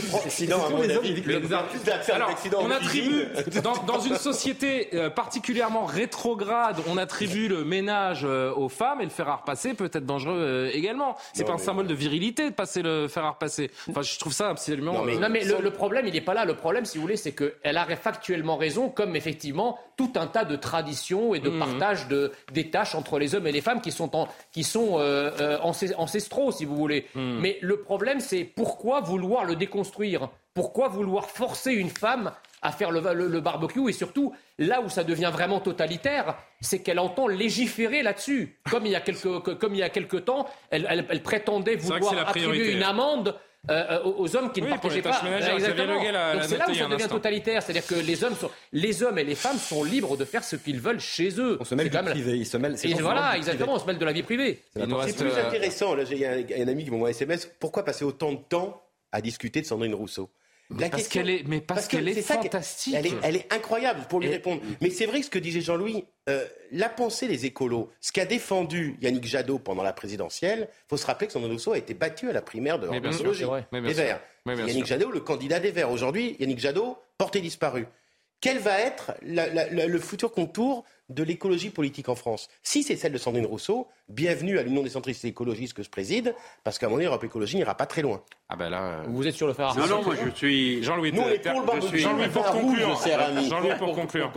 Pour conclure, moi je pense que continue à penser que l'écologie est tout de même des, une des préoccupations qu'il faut avoir aujourd'hui dans la tête pour tout le monde, et qu'il euh, y a une sorte de débat pervers qui s'installe à partir de propos euh, je dirais tout simplement irresponsable, quoi. Parce que qu'on discute et que la une des journaux soit aujourd'hui sur Sandrine Rousseau, ça me ça m'attriste. La une des journaux, elle devrait être euh, peut-être sur cette émission Artemis. Allez, il nous reste une minute trente. Je voulais vous parler de, de, Paul Pogba, mais on en parlera dans la, dans la prochaine partie avec nos, nos invités. Il nous reste une minute trente. Euh, la mission Artemis euh, qui, a fait, qui a fait pchit aujourd'hui, hein, mais bon, on a bon espoir. Pas vraiment pchit. Pas vraiment pchit, ça devait décoller. Alors je rappelle à nos téléspectateurs que c'est une fusée pour la Lune. On va redécouvrir, on va remarcher sur la Lune. Officiellement prévu aujourd'hui à 14h33, annulé en raison d'un problème technique. Aucun astronaute n'était prévenu, euh, n'était prévu à bord. C'est l'un des quatre moteurs sous l'étage principal de la fusée qui n'arrivait pas à atteindre la température souhaitée, condition nécessaire pour pouvoir l'allumer. Les prochaines dates de décollage possibles sont les 2 et 5 septembre euh, prochains. On a besoin de marcher sur la Lune. Bah moi, j'aurais aimé encore. Là, pour le coup, la virilité. J'aurais aimé que Sandrine Rousseau pose, la, c'est un concours de. C'est un concours de coq.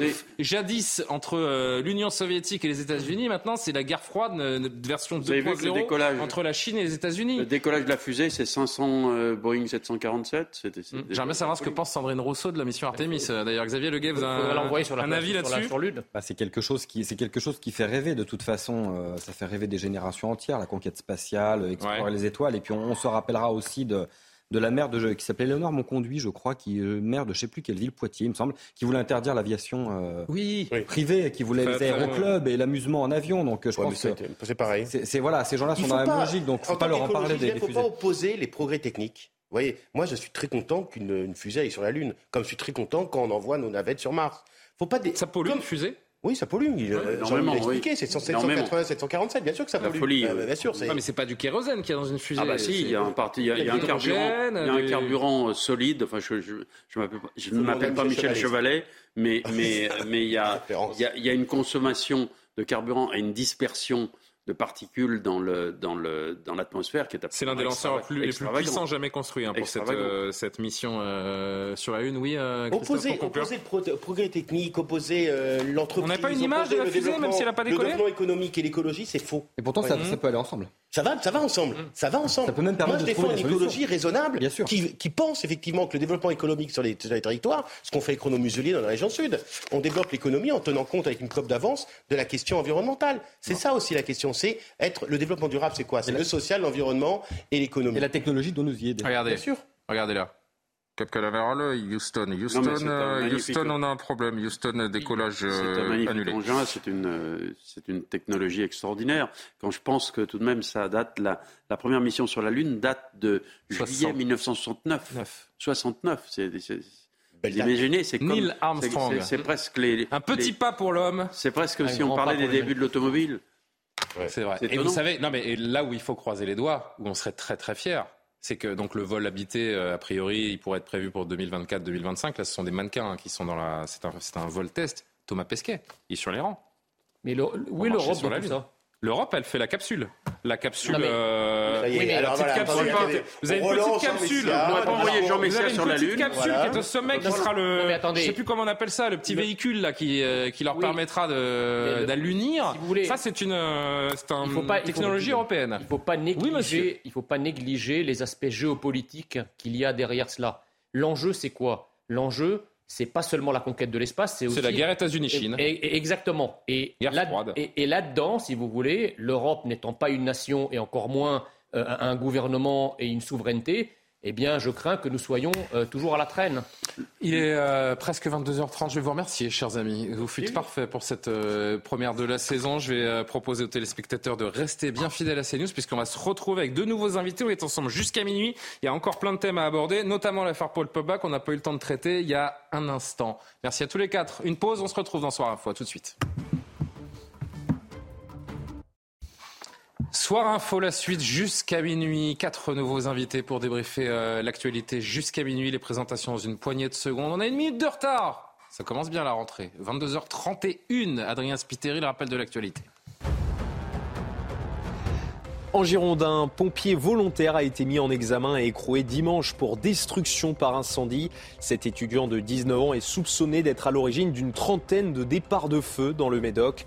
Arrêté vendredi matin, il a reconnu pour partie son implication durant sa garde à vue. À Maison-Alfort, une jeune femme de 19 ans a été violée à son domicile par un cambrioleur. Samedi matin, elle s'est retrouvée à son réveil face à deux hommes dans son lit. La police judiciaire du Val-de-Marne a été immédiatement saisie. Une enquête en flagrance pour viol a été ouverte selon le parquet de Créteil. Et puis le Pakistan ravagé par des inondations. Les pluies de mousson qui ont débuté en juin sont sans précédent dans le pays. Elle a déjà fait au moins 1136 morts, dont 75 ces dernières 24 heures. Selon la ministre du Changement climatique pakistanaise, un tiers du pays est actuellement sous les eaux. Et pour m'accompagner jusqu'à minuit, j'ai le plaisir de recevoir Gabriel Cluzel. Bonsoir, cher Gabriel, directrice de la rédaction de Boulevard Voltaire. Alexandre Devecchio est parmi nous pour cette rentrée. C'est un plaisir. Rédacteur en chef au Figaro. Philippe Guibert, merci, enseignant, consultant. J'ai eu un petit, euh, parce que au niveau du crâne, j'ai eu un petit, euh, un petit bug. Les chauves ont, été mis, euh, les chauves ont été mis de côté. Philippe Guibert. Discrimination. C'est pas fait exprès. Enseignant, consultant. Jean-Christophe Couvi. Avec vous, on va parler de toutes ces, ces questions qui nous préoccupent autour de la, de la sécurité et de la justice dans, dans, quelques instants avec ce premier thème. Secrétaire national, unité SGP Police, bonsoir et merci d'être présent. Le premier thème, donc, il concerne cet homme de 32 ans qui, euh, vous l'avez peut-être suivi ces dernières heures, avait tiré au fusil à billes sur un médecin au cours d'une visite euh, domiciliaire après l'avoir menacé de mort. Eh bien, aujourd'hui, en comparution immédiate, il a été condamné à 5 ans de prison par le tribunal correctionnel de Mulhouse avec mandat de dépôt. Ça veut dire, hein, pour euh, rappel, qu'il va directement en prison après son jugement. Euh, je rappelle également que l'antenne de SOS Médecins à Mulhouse a interrompu toutes ses visites à domicile ce week-end après cette agression. Un rapide rappel des faits avec Augustin Donadieu et on en discute tous ensemble. Le de Mulhouse a rendu son verdict. Cinq ans de prison ferme avec mandat de dépôt pour l'homme qui avait menacé puis agressé un médecin alors en visite à son domicile. L'avocat de la victime réagit à la sortie de l'audience. Cette peine, très sévère, a le mérite d'être claire et nette, et tout le monde se le tiendra pour dit. On n'a pas le droit de s'en prendre un médecin quand il vient vous rendre visite. L'homme de 32 ans était déjà connu de la justice et en état de récidive légale. Il avait notamment été condamné en 2014 à 10 ans de prison par la cour d'assises du Barin pour viol sur conjoint et agression sexuelle sur mineurs de moins de 15 ans. Plus tôt dans la journée, les praticiens de l'antenne de SOS Médecins à Mulhouse avaient repris le travail après avoir exercé leur droit de retrait. Ils avaient interrompu leur visite depuis samedi, jour de l'agression de leurs confrères, toujours très choqués des menaces de mort hein, associées à, ce braquage avec cette arme. Et il y a quand même eu un tir au moment où le médecin s'est retourné pour partir. Il s'est fait tirer dans la cuisse. Et pour lui, il s'agissait d'une vraie arme. Donc forcément, il est extrêmement choqué aujourd'hui. Les médecins du département n'avaient jamais fait face à une agression aussi violente. SOS Médecins et l'Ordre du Haut-Rhin s'étaient constitués partie civile. Alors de prime abord, Gabriel Cluzel, on peut se dire, la justice a ouvert les yeux, la justice est exemplaire, cinq ans ferme, des mandats de dépôt, comparution immédiate. Sauf que si on regarde un petit peu plus dans le détail, et on l'a entendu dans le sujet il y a un instant, cet homme était déjà connu de la justice, en état de récidive, il avait été condamné donc à 10 ans en 2014 pour viol sur conjoint, agression sexuelle sur mineur de moins de 15 ans. J'ai fait un tout petit peu de mathématiques euh, dès l'école primaire, 2014 plus 10, 2024. Donc cet homme n'aurait jamais dû être dans la nature euh, aujourd'hui et n'aurait pas tiré sur ce médecin. Voilà, vous avez parfaitement raison. Visiblement, on a là encore un résultat euh, d'une décision d'un juge d'application des peines clément. Heureusement pour ce médecin, il ne s'est rien passé de, euh, de, terrible. Euh, mais euh, néanmoins, tout montre que cet homme-là ne, faisait pas ne faisait pas montre de la, la, contrition que l'on peut attendre d'un délinquant auquel on a aménagé la peine. c'est vrai que attaquer un médecin, c'est quand même le bout du bout de la décivilisation. Un médecin qui vient vous vous, à votre secours ou à ce, au secours de votre famille. Donc là, on se dit que vraiment, nous sauver. Euh, il n'y a plus rien à faire. Alors, si j'ai bien compris, il trouvait que ça n'allait pas assez vite. C'est mhm. ça le, le, le, motif. Donc, euh, donc évidemment, c'est euh, le, c'est la, c'est la fin de tout, c'est, c'est l'acmé d'un, effondrement euh, général et c'est extrêmement inquiétant. Cela dit, si vous faites parler les médecins, c'est quelque chose qui arrive extrêmement fréquemment. Là, ce qui est terrible, c'est que euh, il y a eu un arrêt euh, général finalement, comme une, espèce de punition collective. Moi, j'ai toujours horreur de finalement de ce genre de mesures. ça s'appelle le principe de précaution. Hein. Je vous dis franchement, j'ai un collègue, je suis SOS médecin, j'ai un collègue qui se fait menacer et tirer dessus euh, par euh, une arme, j'ai pas forcément envie dans les heures, les jours qui viennent d'aller euh, sur le terrain. J'ai une grand-mère qui a 90 ans et qui doit recevoir des, des, des, soins à domicile et qui peut pas se déplacer. Ben, quand SOS médecin suspend tout, alors je vais vous dire, c'est pas la faute de SOS médecin. quand SOS médecin suspend tout, c'est elle qui est sanctionnée. Ce n'est pas la faute de SOS médecin, c'est la faute de ce délinquant. Mais néanmoins, ce sont par exemple les personnes âgées, les personnes gravataires qui ne peuvent pas se déplacer, qui, qui le subissent. Mais comme de façon générale, dans tout le reste de la société pour tous les maux qui nous, euh, qui nous assaillent aujourd'hui. C'est-à-dire qu'il euh, euh, y a des dégâts collatéraux silencieux. Moi, j'aimerais en savoir plus sur cet homme. Qui est-il? D'où vient-il? Que, que, que, ça serait intéressant de savoir son profil. En effet, ce qu'on peut dire déjà, c'est que pendant son audience, il s'est pas, il s'est pas démonté, Alexandre Devecchio. Ça me paraît quand même un peu gros. Je ne suis pas un animal, a-t-il dit à la cour au moment de son, son procès. Alors on va rassurer évidemment euh, ceux que ça peut inquiéter, qu'il fasse 5 euh, ans de prison pour un pistolet à billes, il les fera pas les 5 ans. Il ne les fera jamais les 5 ans comme il n'a pas fait les 10 ans qu'il a pris pour viol et agression sur mineur parce que dans un an, dans deux ans, il aura un, aménagement de peine. Euh, il peut faire appel, je, suppose, et il est possible qu'on appelle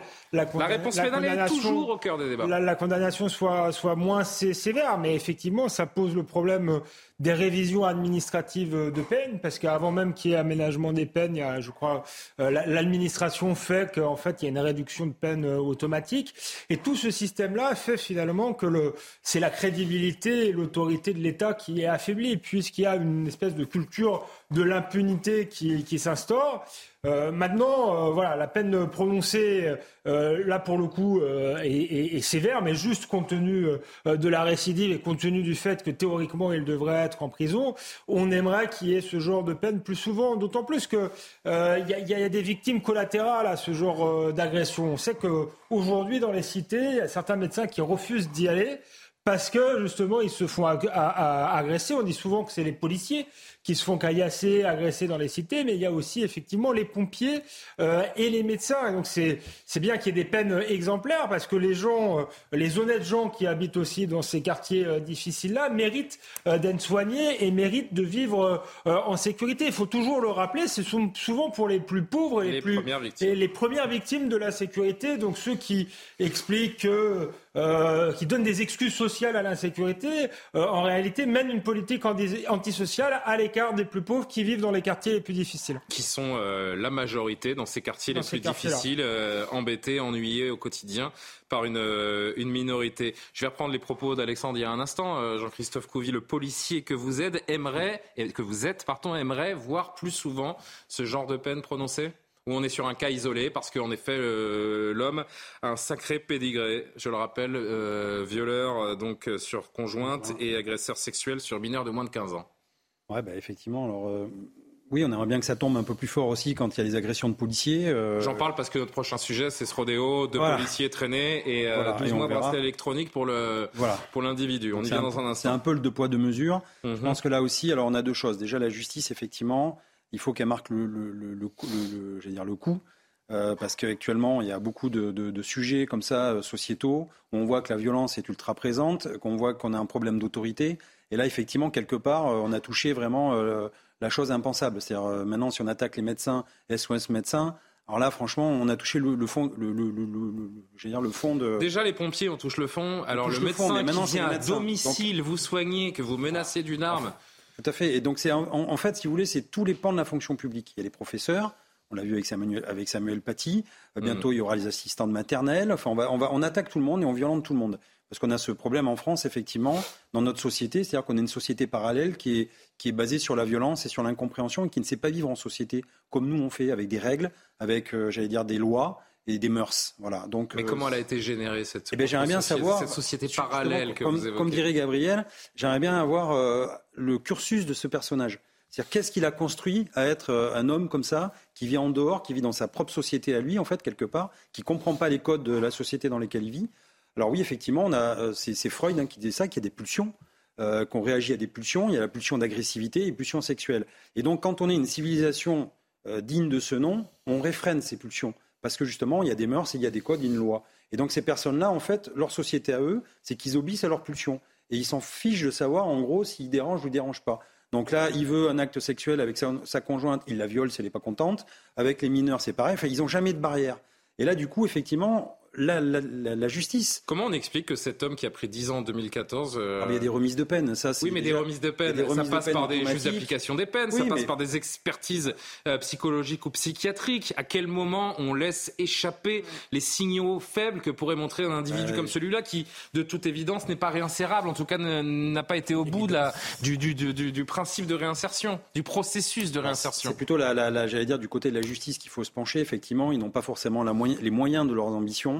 Ils n'ont pas les moyens de, de, de, surveiller tout le monde. Et en fait, quand il y a des, j'allais dire, des, faisceaux d'indices qui laissent croire que la personne euh, est moins dangereuse pour la société, elle doit libérer la place parce qu'il y en a d'autres à enfermer. En hmm. gros, c'est ça. Donc, il faut faire la place nette. Donc, il y a des remises de peine pour bonne, euh, bonne conduite. De toujours pareil. Voilà, des places de prison. Et hmm. donc, on, effectivement. Alors après, c'est bien de mettre les gens en prison. Mais, qu'est-ce qu'on y fait dans ces prisons? Il faut aussi les réhabiliter pour après. C'est-à-dire que ces personnes-là, d'ailleurs, on le voit, si ça se trouve, il n'y a pas eu de suivi pour ces personnes-là. Ouais, du karting, voilà, Mario Kart. Mmh. Non, mais il, faut, il faut représentatif de, de prison euh, non, non, mais il faut quand même les, les, voilà les réhabiliter à la société parce que ces gens-là, sinon, quand on les lâche et qu'il n'y a pas de suivi derrière, ce sont des fauves. C'est pas comme s'il y avait trop de médecins, c'est pas comme s'il y avait euh, pas de délai euh, pour euh, trouver des, des médecins. Euh, tout cela n'est pas de nature non plus à susciter de nouvelles vocations. Quand on se dit, tiens, j'entre dans une profession compliquée, désertée, où je peux me faire agresser en allant euh, chez un, chez un patient pour le soigner.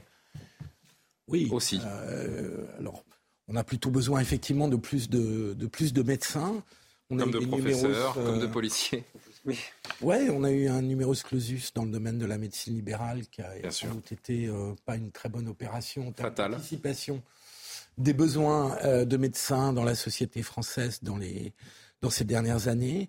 Euh, là, ce qui me frappe dans cette affaire, c'est que c'est effectivement une catastrophe de la récidive et que je ne sais pas quel est le bon moyen. Je ne sais pas, il y a aussi il y a des pays où ça marche. Parce que je, crains que de. on parlait de l'Espagne dans le plateau précédent. Euh, les Pays-Bas aussi. Hein. Où les peines, où les peines prononcées sont effectuées déjà. Si on commençait par là, peut-être. Oui, mais est-ce qu'on sortit de prison au bout de la peine effectuée la personne est Ça, je n'en sais rien. Je sais juste une chose. La société est protégée. Je sais juste une chose. bête, et, bête et, méchante, c'est que 2014 plus 10, ça fait 2024 et que ce médecin n'aurait jamais été agressé. Oui, mais voilà, hein, c'est bête et méchant comme raisonnement, mais. Oui, mais ce qui est bête et méchant aussi, c'est de se dire euh, qu'en 2024, s'il était sorti en 2024. Ah oui, mais avec des si, euh, on met pas en bouteille. On n'a hein. aucune garantie qu'il n'aurait pas récidivé parce que les prisons françaises, justement, ce n'est pas que du karting loin de là. Hmm. On est souvent condamné euh, au niveau européen et à d'autres niveaux. On est souvent cité comme un pays peu exemplaire, c'est le moins qu'on puisse dire, sur l'état de nos prisons et sur les conditions d'incarcération. Et donc les conditions de réinsertion, parce qu'effectivement la société se protège, mais il faut aussi préparer la réinsertion. Mais, ce, qui est, ce, qui est, ce qui est étrange, et, et, vous avez raison, parce que ce que vous dites est factuel. Et dans ce cas-là, pourquoi les gens qui sortent de, de, prison, à près de 30%, je crois, sont en état de récidive? Si la prison est, un, lieu aussi invivable, insupportable, et que la pire des choses qui puisse arriver à un être humain, c'est d'y retourner. Ouais. C'est et en même temps, ce que vous dites est factuel. Je ne le contredis absolument pas. L'état de nos prisons est absolument déplorable. Et vous avez raison. Mais et on, rate la, on, rate la réinsertion. On rate la réinsertion, à l'évidence. En tout cas, sur une partie de ceux qui sortent de prison, on a raté la réinsertion. Alors je pense que c'est pas une science exacte. Je pense que les, les, psychiatres n'ont pas, pas une science exacte. La psychiatrie, euh, c'est une approche. Euh, le parent pauvre de la médecine française, d'ailleurs, euh, un autre sujet. Vous avez raison de le souligner, et que je n'ai pas de solution pour ce type de, de, de récidive qui est un problème majeur parce que j'entends souvent. Euh, C'est-à-dire qu'il faut aller jusqu'à un constat qui est absolument terrible, c'est qu'une partie des individus les plus euh, criminogènes, les plus enclins à commettre des crimes, sont irrécupérables. Voilà, c'est ça. Il y a peut-être de ça. Et, j'entends souvent ce chiffre, juste, j'ajoute un dernier point. J'entends souvent ce chiffre qu'une part importante de la délinquance, je crois que c'est 50%, et le fait de récidivistes. De 5%, alors c'est un chiffre qu'on entend régulièrement. Alors j'aimerais bien le vérifier. j'aimerais bien exactement. Ce, exactement. Souvent Mathieu Vallet aussi qui est sur ce plateau mm. nous, nous donne ce, ce chiffre euh, qu'il tient pour euh, factuel, mais c'est vrai que je l'ai jamais vu. 5% des récidivistes en France sont coupables de 50% des actes de Donc délinquance. C'est un petit nombre d'individus. Ah oui, mais c'est une minorité, comme on parlait des, des quartiers. Qui voulait prendre la parole, oui, Alexandre. Pour tenter de, de, répondre à ce qui a été dit, je prétends pas avoir la, la solution miracle, mais j'ai l'impression que les individus lourdement récidivistes sont des délinquants euh, depuis toujours. Euh, et que le meilleur moyen d'éviter la récidive, c'est de prendre euh, les choses très tôt. je ne connais pas exactement le profil de, de ce monsieur, mais il est probable, il est, tient exactement il est probable que si on regarde son casier judiciaire, il a commencé peut-être même mineur. Donc je pense que les peines doivent être prononcées tout de suite dès qu'il y a infraction. Pas forcément des peines d'enfermement d'ailleurs. Hein. Moi, je suis tout à fait pour les peines de travaux d'intérêt euh, euh, généraux. Le problème, c'est que généralement, on n'arrive pas à les mettre en place. Mais il y a aussi l'exemple, on cherchait des exemples étrangers, l'exemple des Pays-Bas.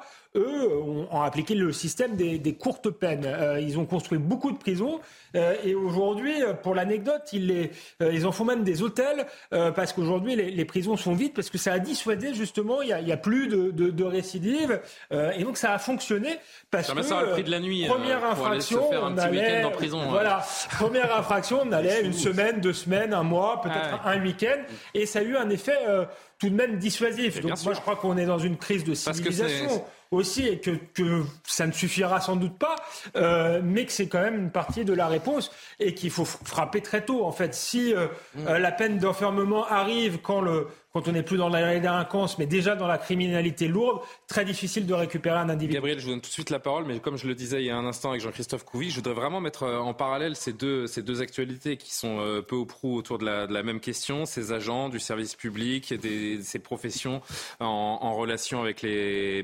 populations qui n'échappent euh, jamais ou presque à cette spirale de, de la violence. Là, il y a eu 50 prisons pour un récidiviste, sacré, sacré CV, si je puis dire, pour, pour cet homme. Je rappelle également également donc cette autre affaire. Deux policiers blessés ce week-end alors qu'ils tentaient d'interpeller euh, un auteur de rodéo urbain en Essonne à Massy. Ils ont, les policiers ont été entraînés sur plusieurs mètres, sur plusieurs mètres. Des policiers de la BAC qui ont eu dix jours d'ITT.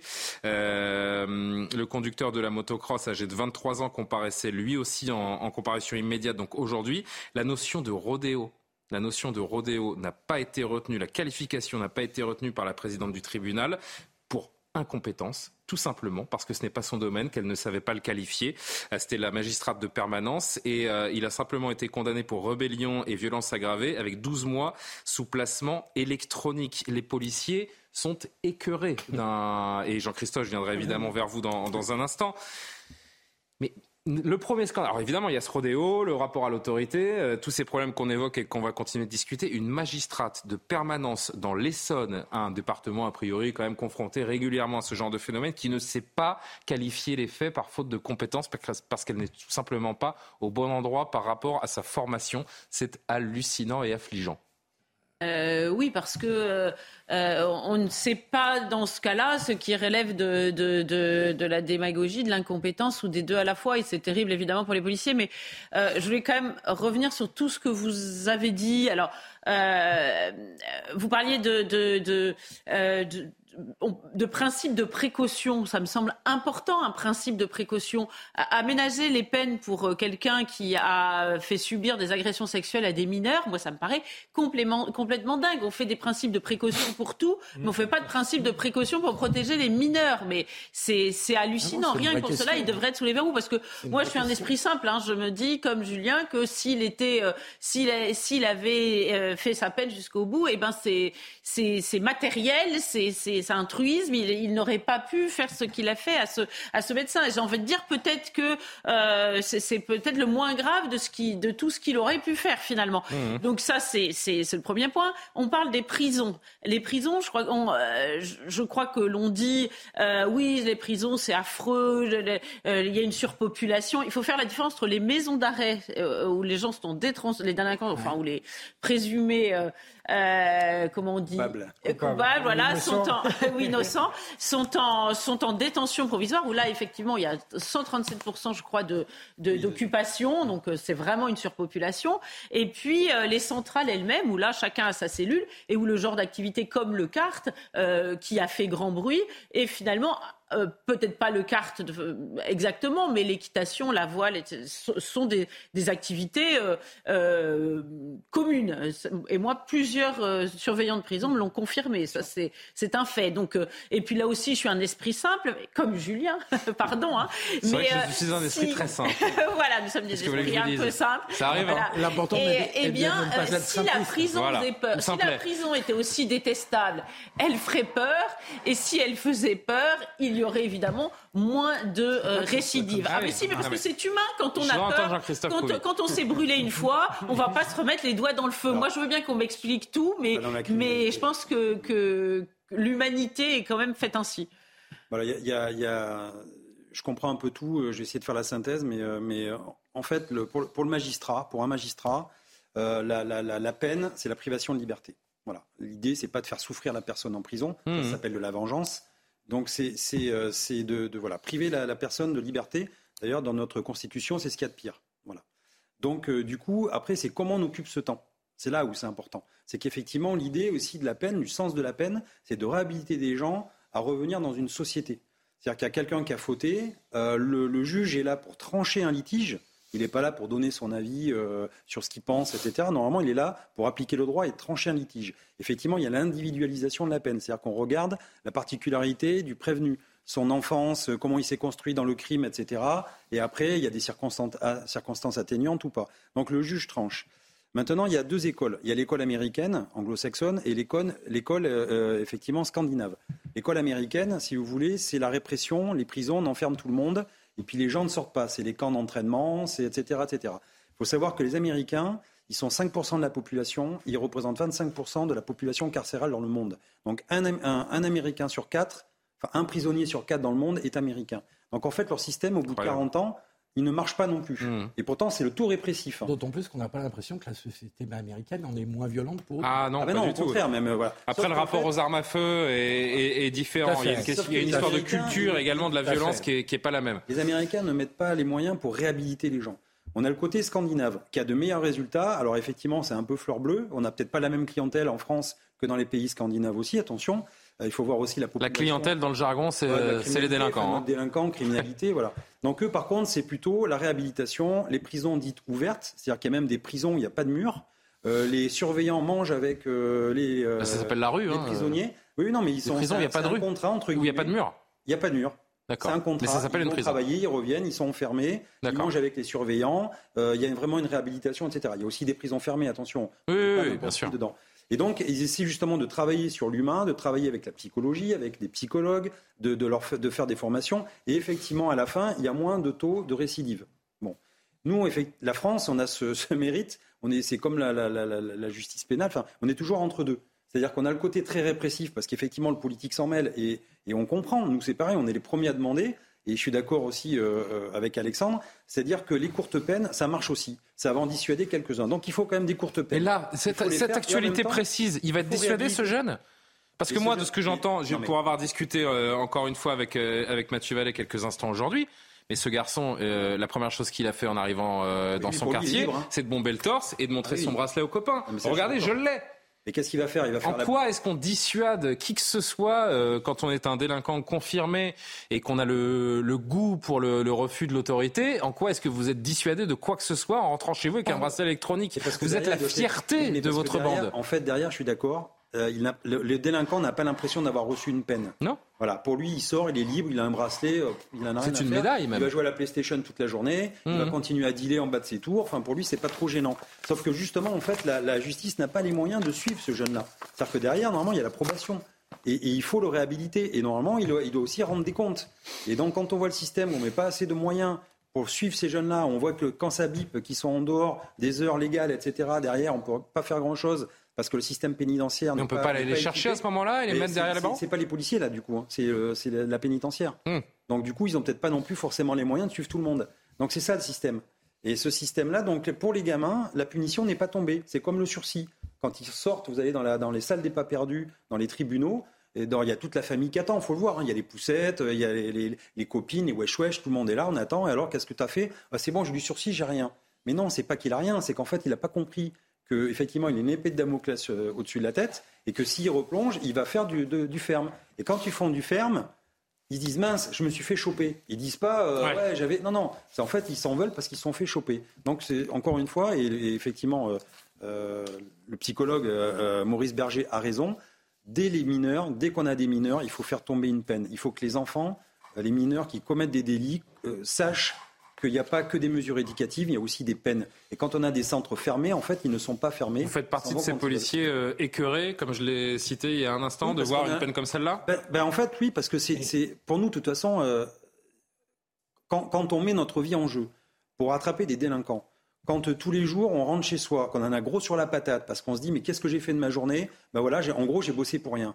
J'ai mis ma vie en danger, j'ai 10 jours d'ITT, et le mmh. gars il est là, il a pris 12 mois euh, donc avec un petit, euh, un petit bracelet, et demain quand je vais faire ma patrouille et je vais le revoir, qu'est-ce qu'il va me faire? Il va me narguer, il va me faire des bras d'honneur, il va me dire bah, viens me chercher, etc., etc. Donc nous on a l'impression effectivement que derrière on n'est pas suivi. Bon, dans la tête des magistrats, pour eux, ça fait partie du sens de la peine et que peut-être qu'effectivement ces personnes-là vont comprendre quelque chose. Allez, deux derniers mots, Philippe Guibert et euh, Gabriel Cluzel. Euh, non, mais moi j'ai juste une question technique parce que quand une magistrate se dit incompétente, ça ne veut pas dire qu'elle ne connaît pas. Euh, ah mais elle se dit pas. Je vais vous dire exactement. Alors, ouais, dites-nous exactement. C'était une magistrate. Je dis que j'essaye de comprendre. Alors, on essaye de comprendre. C'était une magistrate de permanence de week-end qui ne connaissait pas bien les affaires dites pages et notamment l'infraction de rodéo. Du coup, n'étant pas à l'aise avec la matière et elle l'a avoué aux enquêteurs qui avaient pourtant très bien travaillé, elle n'a pas instruit l'infraction. La présidente du jury n'a pas pu poursuivre et l'a fait remarquer à l'audience qu'elle aurait Alors, c'est une aberration de procédure. avait instruit le dossier. Alors, c'est un problème sur la tête. Oui. On n'est pas euh, dans je ne sais quelle zone euh, rurale où il n'y a jamais un rodéo ou une fois tous les dix ans. on est dans les non, mais attendez, je peux, je peux juste. Alors, Philippe Guibert termine et Gabriel pour finir. Euh, non, parce que là, on est sur une aberration de procédure. C'est-à-dire qu'en fait, Total. Je, je ne connais pas assez le droit pénal et la procédure pénale pour pouvoir en trancher. Mais il me semble que dans ce cas de figure où une juge se dit incompétente, pas au sens juridique, mais incompétente euh, personnellement pour juger d'une affaire, il est bien évident qu'elle doit être jugée et assez rapidement. Donc j'aimerais comprendre si dans cette procédure, vous êtes sans doute plus compétent que moi là-dessus. Vous connaissez, vous avez dû être euh, confronté à des cas où des juges se disent moi je ne suis pas en état de juger parce que je ne connais pas le dossier ou je ne connais pas ce type de fait.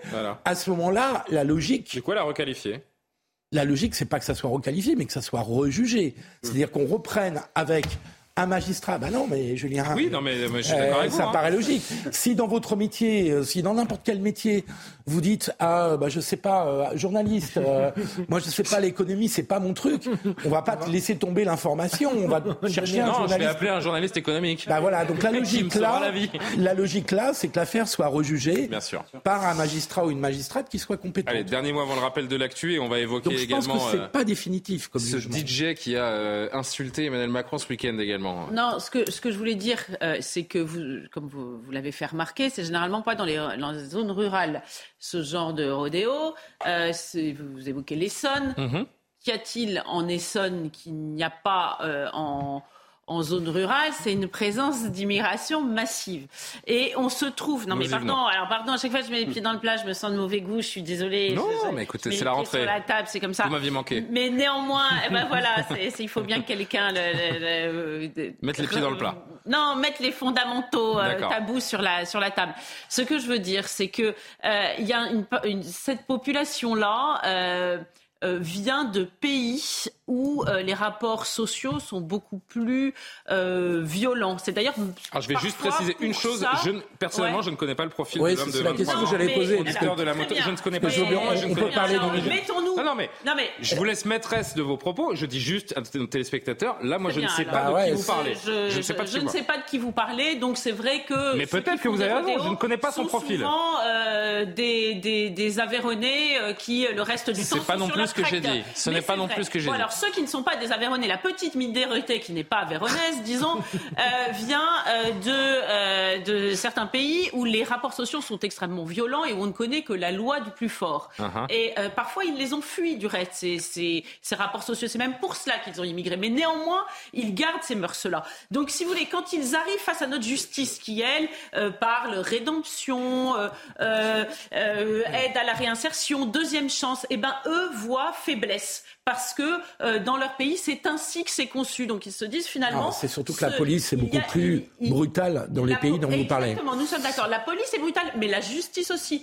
Un gardien de prison me disait, euh, un détenu, ah bah oui, un détenu lui disait récemment, dans mon pays d'origine, j'aurais jamais osé. Mais bien sûr. Mais regardez l'affaire de ces jeunes ah, qui ont qui ont mis. Non non, je parle je parle de l'affaire de ces jeunes délinquants qui euh, ont quasiment mis à mort un touriste espagnol en Grèce et euh, le, rappeur qui les accompagnait leur a dit ici vous n'êtes pas en France. C'est pas comme ça. ça, ici ça rigole pas. on, parle de Thaïlande où il y a beaucoup de jeunes de quartier qui aiment passer leurs vacances, etc. Vous les verrez euh, jamais aller trop loin dans des délits parce que là-bas ça rigole pas et ils le mm. savent. Et ils savent qu'en France Pardon de le dire, je, je, mets des guillemets, mais ça rigole beaucoup plus. Euh, Adrien Spiteri, je suis encore en retard. Quelle drôle de rentrée. 23h01, le rappel de l'actualité avec vous. Vendredi matin, Emmanuel Macron présidera un conseil de défense consacré à l'énergie.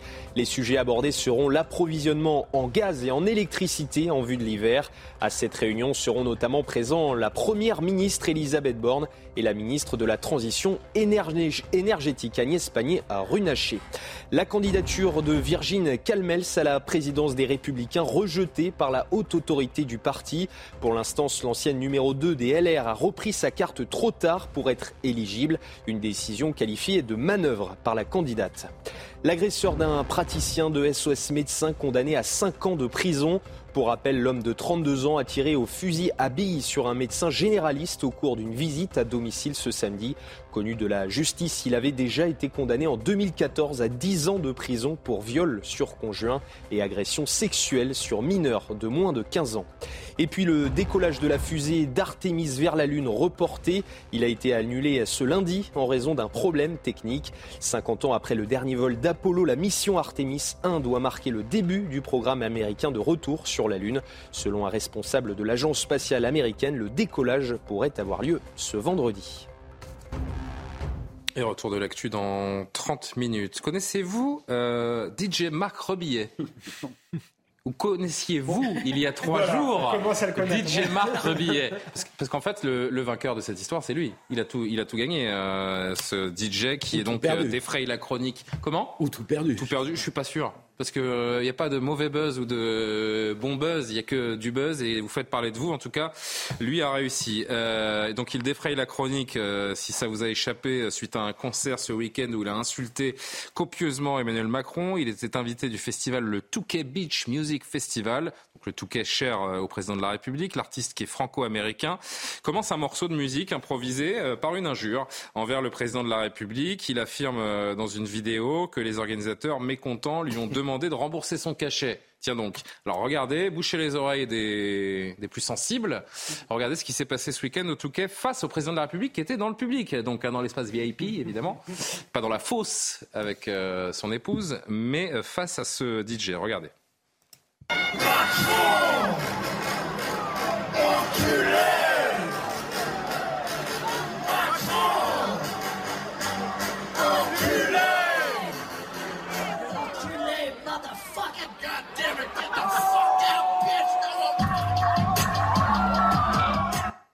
Voilà, le dénommé Marc Rebillet qui a fait une petite vidéo explicative euh, après coup. C'était euh, envoyé ça sur, sur, les réseaux sociaux il y a 24 heures. Écoutez-le.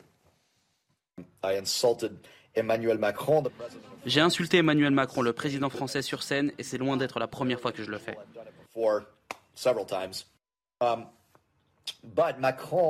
Mais Macron a une maison de vacances au Touquet. Il a déjà rendu visite au festival. Le festival est très mécontent de mes propos. Ils ont coupé mon son ou ont tenté de le faire. Puis le président du festival a renversé un verre entier sur mon promoteur en plein milieu de mon set.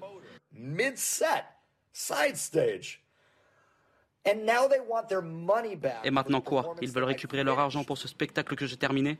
C'est complètement fou. Je crois que c'est une victime en fait. C'est une victime, ce Marc Rebillet. Il faut, euh, il faut créer une association de soutien à Marc Rebillet. Ah, de ces juste, lisez juste avec moi et je vous donne tout de suite la parole. Le, tweet du maire du Touquet, Daniel Fasquelle. Euh, être artiste, être artiste n'exclut pas tout. Marc Rebillet a dépassé les bornes hier à plusieurs reprises en insultant de façon gratuite le président de la République au festival. Je demande aux organisateurs d'en tirer les conséquences et de veiller à qu'il ne soit plus, à ce qu'il ne soit plus invité. Les euh, organisateurs, comme je l'ai rappelé il y a un instant, qui ont demandé à l'artiste de rembourser son cachet. Est-ce que ça vous choque, euh, Philippe Guibert euh, Est-ce qu'on peut non, se permettre, sous prétexte qu'on est un artiste ah, Évidemment c'est extrêmement choquant, mais je crois avoir compris que ce chanteur, je dirais pas artiste, je dirais chanteur. DJ, dit-il. Euh, Disque jockey. Fait ses concerts en slip. Hein, et, a l'habitude, ouais, et a l'habitude d'insulter Trump. Et là, il a dû se dire, je passe en France. En plus, c'est le Touquet, il a peut-être entendu parler, donc je vais insulter Macron. Bon, Iggy euh, Pop fait ses concerts à moitié nu aussi, hein. ça n'empêche pas d'être un grand artiste. Je suis pas Absolument, vous avez tout à fait raison. Et puis Michel Polnareff aussi, euh, bien sûr, a posé son, son, son, postérieur euh, dans une affiche célèbre en 72 ou en 73. Mais je crois qu'il n'a. On a plus de mal aujourd'hui que les rebelles qu'on en avait il y a. Je sais pas, pour moi, c'est pas de la rébellion, c'est pas de la révolte. Polnareff, il y avait du mérite à faire ça en 72, 73. Mhm. Là, c'est juste de la vulgarité et de la nullité. Enfin, voilà. Alors, je veux bien qu'on l'appelle artiste. Euh, j'ai pas assisté au concert, j'ai vu que les extraits euh, vidéo. Euh, mais je trouve où, les organisateurs et, et, le maire sont peut-être un poil hypocrites quand même. Oui. C'est que Parce que ceux qui l'ont fait venir quand même. Hein. C'est ce que j'allais vous dire. C'est plutôt eux qui doivent rendre des comptes a priori. Lui, ce que vous dire, doit rendre d'une certaine manière, mais l'organisateur aussi. Ou alors les organisateurs ne savent pas qui ils invitent. Parce que quand ils l'organisateur est responsable de son Quand ils invitent un DJ qui a ces habitudes-là, ils ne peuvent pas être totalement surpris que le type euh, Et se mette à... le chef de l'État est dans le public à ce moment-là.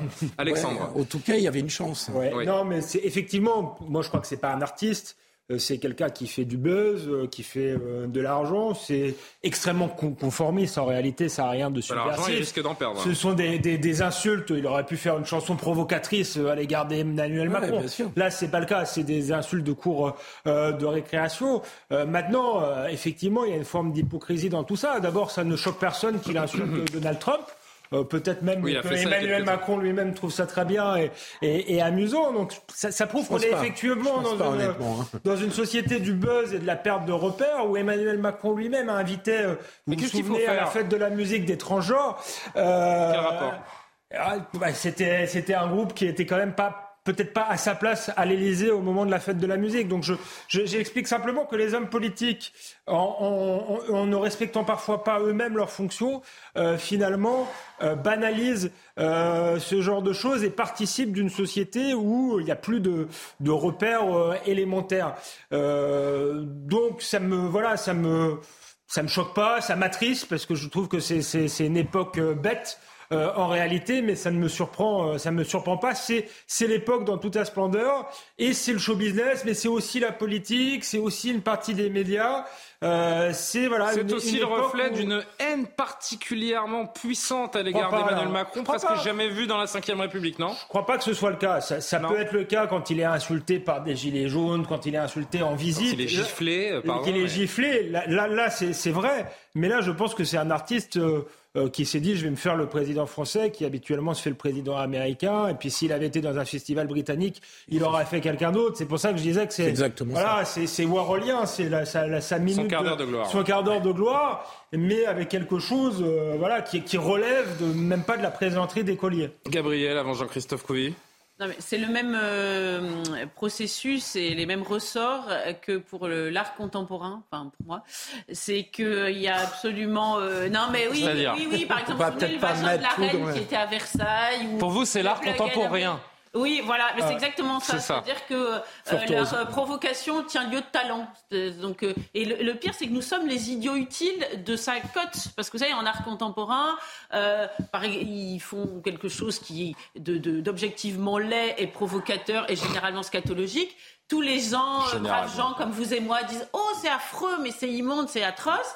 Du coup, la cote de ces artistes monte et c'est ainsi que, grâce à nous, euh, ils deviennent. Oui, non, mais ça, c'est euh, l'histoire de l'art. Souvenez-vous, Gabriel, souvenez-vous que la Tour Eiffel était, était immonde pour les contemporains de Gustave Eiffel. Euh, la pyramide du Louvre était immonde pour les contemporains de François Mitterrand. Vous savez pourquoi? Parce que il y a des œuvres d'art, il y a des œuvres d'art dans lesquelles il y a de, il y a, de la sueur et du talent. Vous voyez?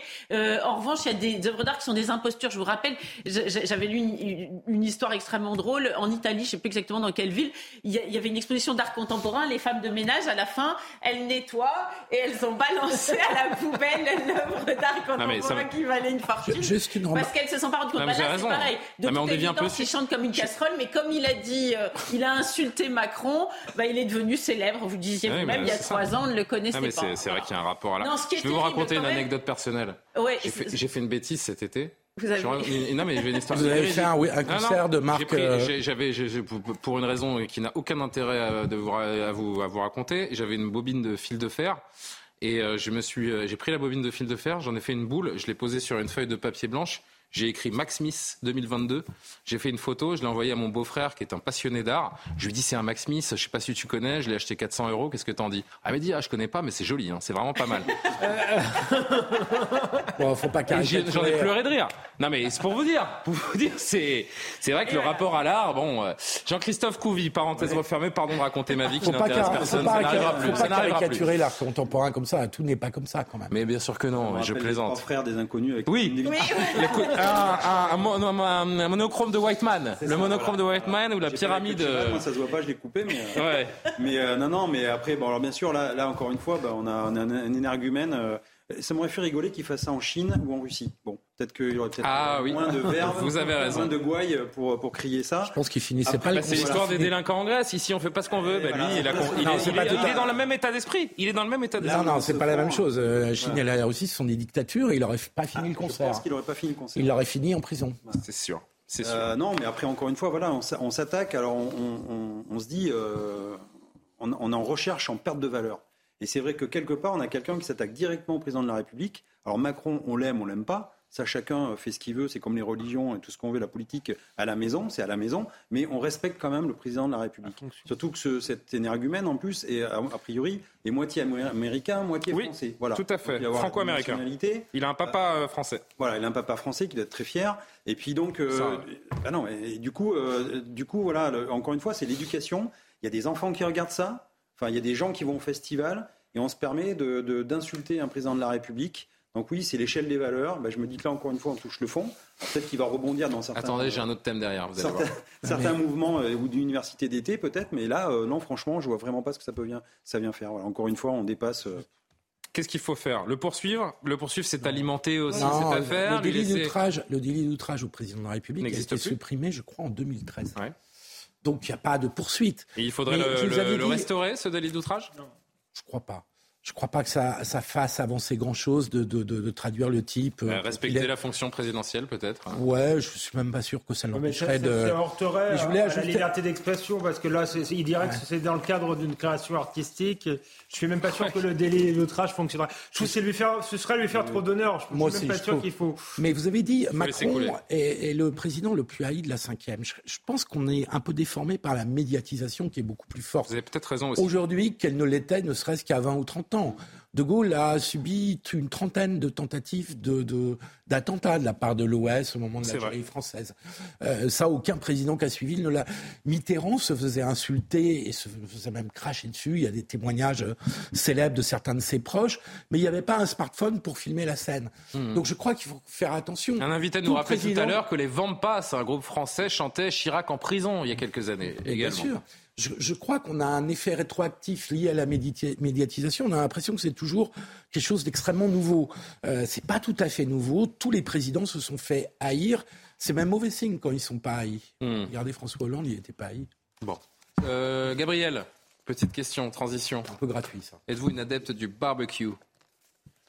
Bah, Est-ce que vous faites le barbecue? Non, mais que vous le consommiez, ça vous regarde et c'est très bien. Est-ce que, vous faites le barbecue dans les stéréotypes. Euh, Parce que c'est très viril, vous savez. Je ne, je ne, fais pas les barbecues. Vous ne faites pas les barbecues En revanche, j'aime beaucoup la viande. Je ne sais pas si j'ai encore le. Est-ce que vous auriez alors est-ce que vous auriez envie de faire le barbecue? Pas du tout. Pourquoi Pas du tout. Parce que c'est très viril, c'est très masculin Non, Pas du tout, parce que je j'ai aucune envie de, de, de... vous retrouver dans la graisse et la, fumée. Euh. exactement. D'accord. Moi, j'adore ça. je dois être très viril, alors je sais pas. Euh, samedi, lors d'une. Pourquoi est-ce qu'on parle de barbecue? Je vais rassurer nos téléspectateurs, c'est pas une émission de cuisine. Lors d'une table ronde organisée à l'occasion des universités d'été par Europe Écologie Les Verts, Sandrine Rousseau a lâché une observation qui a rapidement fait son petit bonhomme de chemin sur les réseaux sociaux. Je la cite et vous la lisez avec moi. Il faut changer aussi de mentalité pour que manger une entrecôte cuite sur un barbecue ne soit plus un symbole de virilité. Euh, quelques réactions. On va vous euh, montrer les réactions d'Eric Ciotti et de Nadine Morano euh, chez les LR. Euh, Eric Ciotti, quand le grotesque atteint son paroxysme, stop à ses délires. Nadine Morano également, qui a commenté cela. Ça suffit d'accuser nos garçons de tout. Stop à déconstruction de nos hommes. Stop au délire. Merci, Madame Morano, de nous défendre. Merci, Nadine.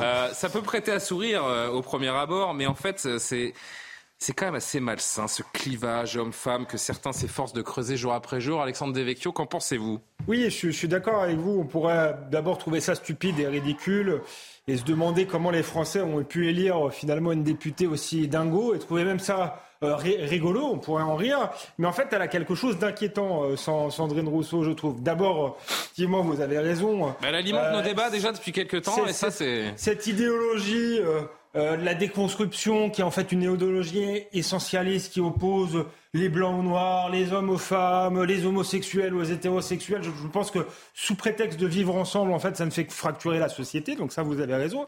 Et surtout, moi, ce qui est inquiétant, euh, c'est que Sandrine Rousseau s'immisce dans la vie euh, intime euh, des gens. Elle voulait déjà, il y a quelques, vous vous souvenez, faire un délit euh, tâches ménagères. de non de non partage des tâches ménagères. Euh, et le rôle du politique, c'est quand même d'administrer euh, euh, le bien commun, pas de, de, de s'immiscer dans la vie des individus. Il y a quelque chose de quasiment totalitaire là-dedans. Surtout, elle a oublié une chose, Sandrine Rousseau, c'est qu'on vit en 2022. Je faisais référence, si nos téléspectateurs étaient avec nous tout à l'heure, notre réalisatrice ce soir, Virginie Leblond, qui nous disait dans l'oreillette tout à l'heure, et je me faisais l'écho de sa parole, que pour elle, il n'y avait aucun problème à ce que son mari fasse le barbecue, qu'elle était très contente. Mais elle m'a rappelé quelque chose également, Virginie, tout à l'heure, c'est que là, elle est en train de réaliser l'émission. Qui est-ce qui a donné à manger à ses enfants, qui a fait la cuisine euh, ce soir? C'est son mari.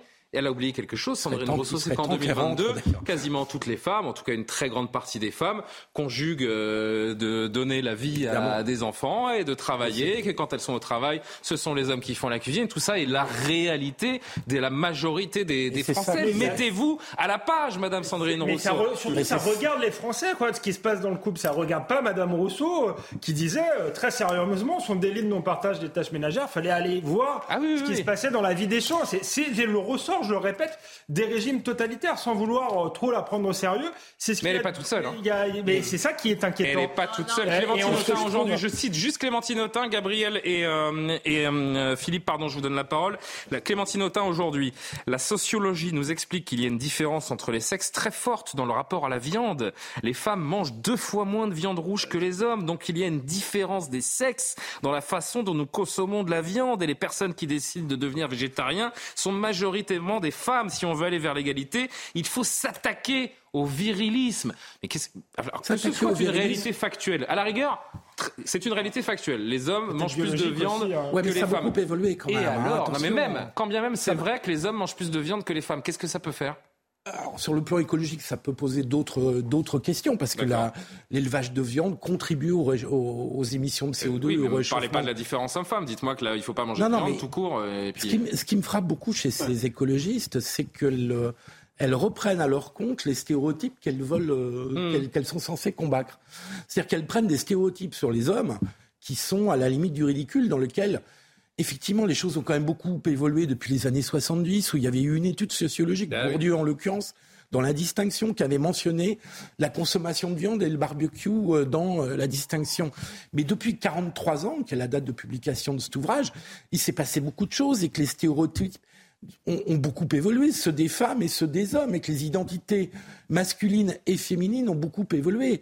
Et donc, elle, elle, elle, elle donne une image euh, j'allais dire, ringarde euh, de la masculinité comme de la féminité. Parce qu'il y a aujourd'hui, il y a beaucoup de femmes qui mangent de la viande et qui préparent le barbecue sans que ça leur pose aucun euh, problème. Je peux témoigner. Donc, euh, de ce point de vue-là, il y a un ringardisme dans la position des écologistes. Après, le, le, le fond, euh, le fond du sujet, euh, c'est quand même leur problème avec la virilité. Quoi. Mais je vois pas, moi, je vois pas ce qu'il y a de viril. J'avoue qu'au bout d'un moment, mal à faire un barbecue, vous Non, mais j'allume très jamais mal. De, de, de, montée de virilisme en faisant cuire de la. Non, d'autant plus que moi, j'y arrive pas, donc ça serait embêtant. Donc, euh, j'y arrive mal. Ah. Mais, mais, mais cette obsession de la virilité est quand même à un moment donné du sexisme totalement incarnée. Enfin, je veux dire, c'est. Produit l'effet inverse de ce qu'elles. Euh, elles font le renversement du stigmate, c'est-à-dire qu'elles luttent contre le sexisme dont sont victimes les femmes. Et en fait, elles font du sexisme complet à l'égard des hommes. Jean-Christophe Couvi, quand vous faites des crises de virilisme, vous faites un barbecue? Non, mais, mais franchement, je vais m'excuser d'être un homme. je m'excuse d'être un homme, excusez-moi. Je ne suis pas un fan des barbecues. Ça, quand je fais du barbecue, alors je fais ça pour mes enfants. Bah, déjà, c'est une chance. Ça veut dire que vous avez un jardin, que vous avez un espace extérieur. Oui, euh, J'ai cette chance-là, mais euh, surtout, c'est que je sens la merguez derrière, donc je change de t-shirt parce que ça m'insupporte. Voilà. Je fais pas forcément l'entrecôte. Au moins, vous n'en avez pas dans les cheveux. Mais, mais ouais. Pardon. J'ai pas les cheveux poisseux. Ah, voilà. Non, mais, voilà, mais, franchement, la, la, euh, la chauvophobie progresse sur ce plateau. J'ai l'impression qu'on détourne, on détourne l'attention en fait. Est-ce que c'est le sujet prégnant de la société? Donc à chaque fois, on lance des sujets comme ça. Ils lancent ça parce que ça les fait exister. Mmh. Mais quelque part, j'aimerais bien qu'on s'attaque vraiment au, à la violence tiens, dans la société à tous les problèmes sociétaux. Mmh. Euh, et là, franchement, ça, ça n'intéresse que, c'est de l'entre-soi. Enfin, je veux dire, les gens, ils s'en foutent, ils ont envie de vivre tranquillement, ils n'ont ils ont pas envie qu'on leur monte du doigt tout le temps. Euh, ils ont juste envie. Déjà, c'est effectivement, c'est joindre les deux bouts tous les jours, savoir ce qu'on a à la fin du mois. Et si on a la chance de pouvoir se faire un barbecue, effectivement, d'avoir un jardin, etc.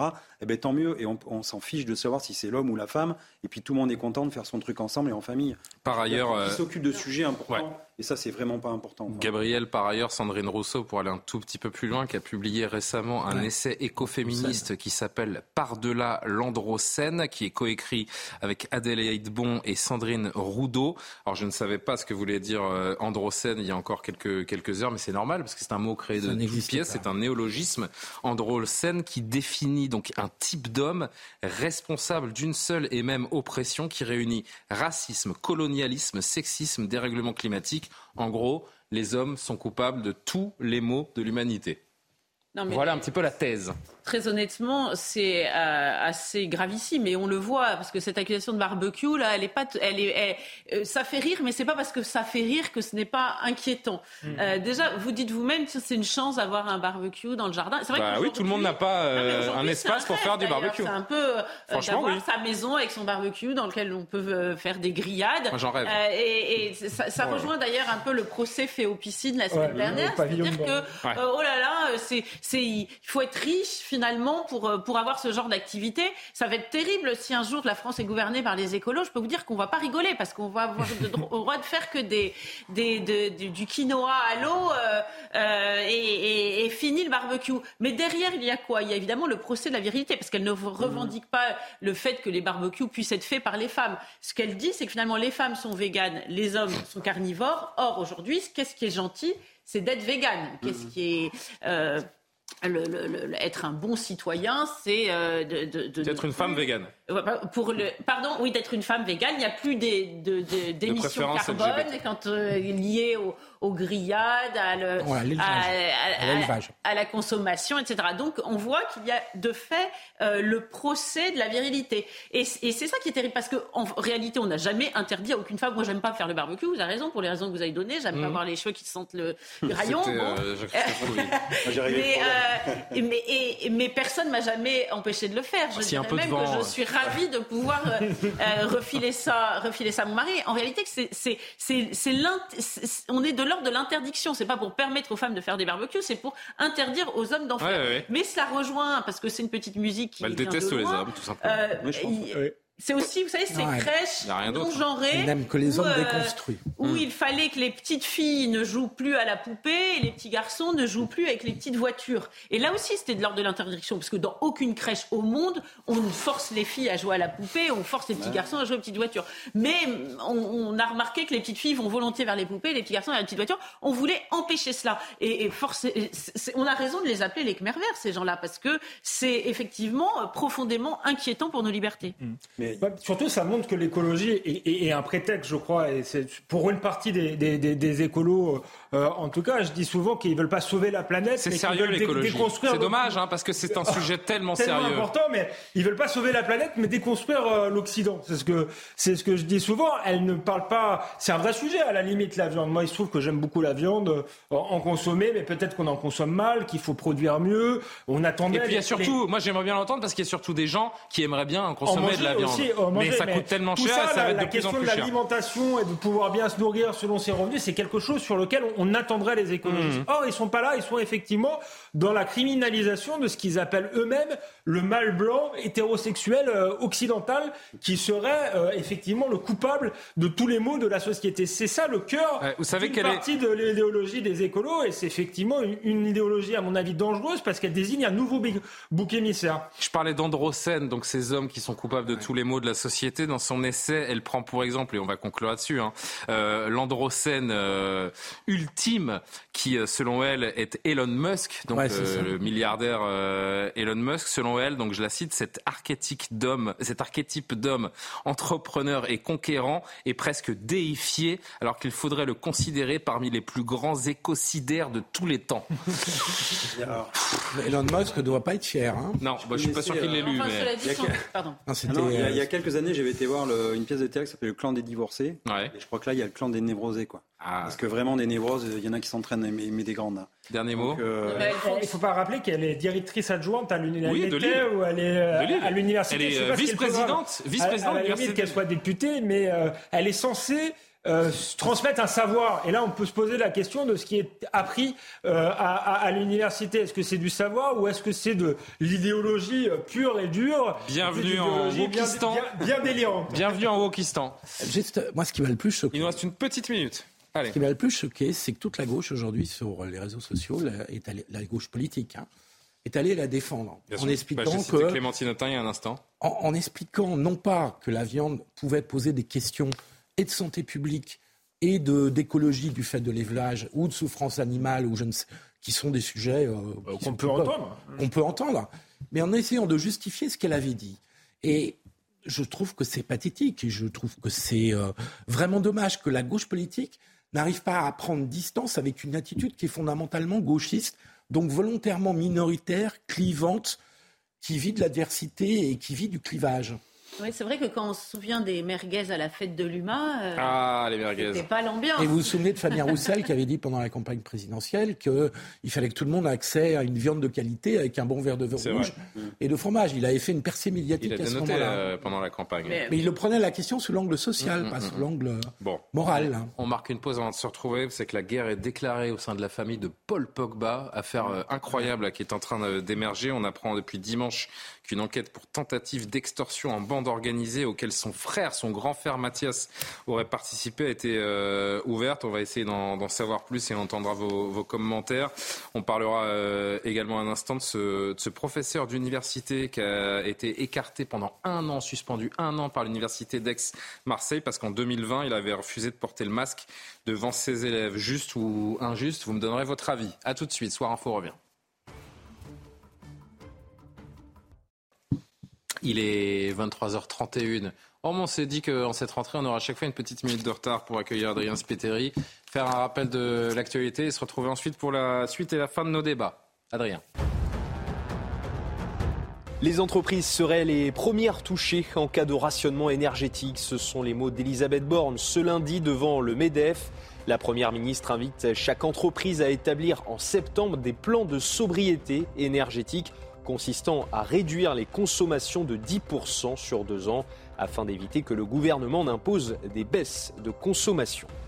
À Fontenay-sous-Bois, dans le Val-de-Marne, de nombreuses inscriptions anti-police ont été découvertes cette nuit. Une quarantaine de messages trouvés à proximité du commissariat. Un véhicule de police a aussi été tagué. En septembre 2021, des tags d'insultes anti-police avaient déjà été découverts dans la ville. Et puis enquête ouverte après des tentatives d'extorsion sur Paul Pogba. Pour rappel, dans une vidéo diffusée samedi, le frère aîné du footballeur évoque de grandes révélations à venir sur son cadet. Le joueur de la Juventus Turin a confié aux enquêteurs avoir été piégé par des amis d'enfance, réclamant 13 millions d'euros pour services rendus. On en parle de cette affaire Paul Pogba. Merci Adrien. Euh, des amis d'enfance et son frère, son grand frère également, Mathias euh, Pogba, Gabriel Cluzel, Alexandre Devecchio, Philippe Guibert, Jean-Christophe Couvis sont toujours autour de, la table. Quelques instants, donc on s'arrête sur cette affaire. Guerre déclarée au sein de la famille de la star du football euh, français après la diffusion samedi donc d'une vidéo dans laquelle le frère aîné, Mathias, promettait de grandes révélations sur son cadet. On, apprenait dimanche également qu'une enquête pour tentative d'extorsion en bode organisé auquel Mathias aurait participé était ouverte depuis le début du mois d'août à la suite d'une plainte déposée par le champion du monde 2018. Pour mieux comprendre ce sujet de Maureen Vidal, et on en discute quelques instants. De grandes révélations sur son frère, c'est ce qu'a annoncé Mathias Pogba, l'aîné du joueur de football Paul Pogba, ce week-end dans une vidéo sur les réseaux sociaux. Si je fais cette vidéo aujourd'hui et me lance dans cette démarche, c'est que j'estime que le public français, italien, espagnol, anglais, ce qui veut dire le monde entier, ainsi que les fans de mon frère, méritent de savoir certaines choses. Depuis début août, une enquête pour tentative d'extorsion en bande organisée sur le joueur Paul Pogba est ouverte. Il a déclaré aux enquêteurs avoir été victime d'amis d'enfance, mais aussi de son frère Mathias, qui lui aurait demandé 13 millions d'euros par menace et intimidation. Il lui reproche de ne pas les avoir aidés financièrement depuis qu'il est devenu joueur professionnel. Des déclarations que Mathias Pogba nie en bloc. Quelqu'un qui n'est pas honnête avec les policiers sans raison sera-t-il honnête avec vous, même s'il parle au travers de ses avocats? Dans un communiqué hier, les avocats du joueur de la Juventus ont estimé, eux, que les déclarations de Mathias Pogba n'étaient pas une surprise. On croyait avoir presque tout vu dans ce monde du, foot business. Une enquête est en cours. On va évidemment être très prudent, euh, Jean-Christophe Couvi. Mais c'est assez incroyable tout ce qu'on apprend depuis un peu plus de 24 heures maintenant. Oui, bah, vous savez, alors, euh, quand on regarde l'histoire du monde, les rivalités euh, fraternelles, ça a toujours existé. Hein. Vous Rémus, Abel et Cain, enfin voilà. Euh, je pense que d'ailleurs, on a le triptyque euh, liberté, égalité, fraternité, et ça m'a toujours interpellé sur la fraternité. Parce que justement, on était capable du pire dans les familles. Euh, c'est vrai. Donc j'espère qu'un jour, on va support, enfin, voilà, dépasser ça. Mais là, oui, on voit bien, encore une fois...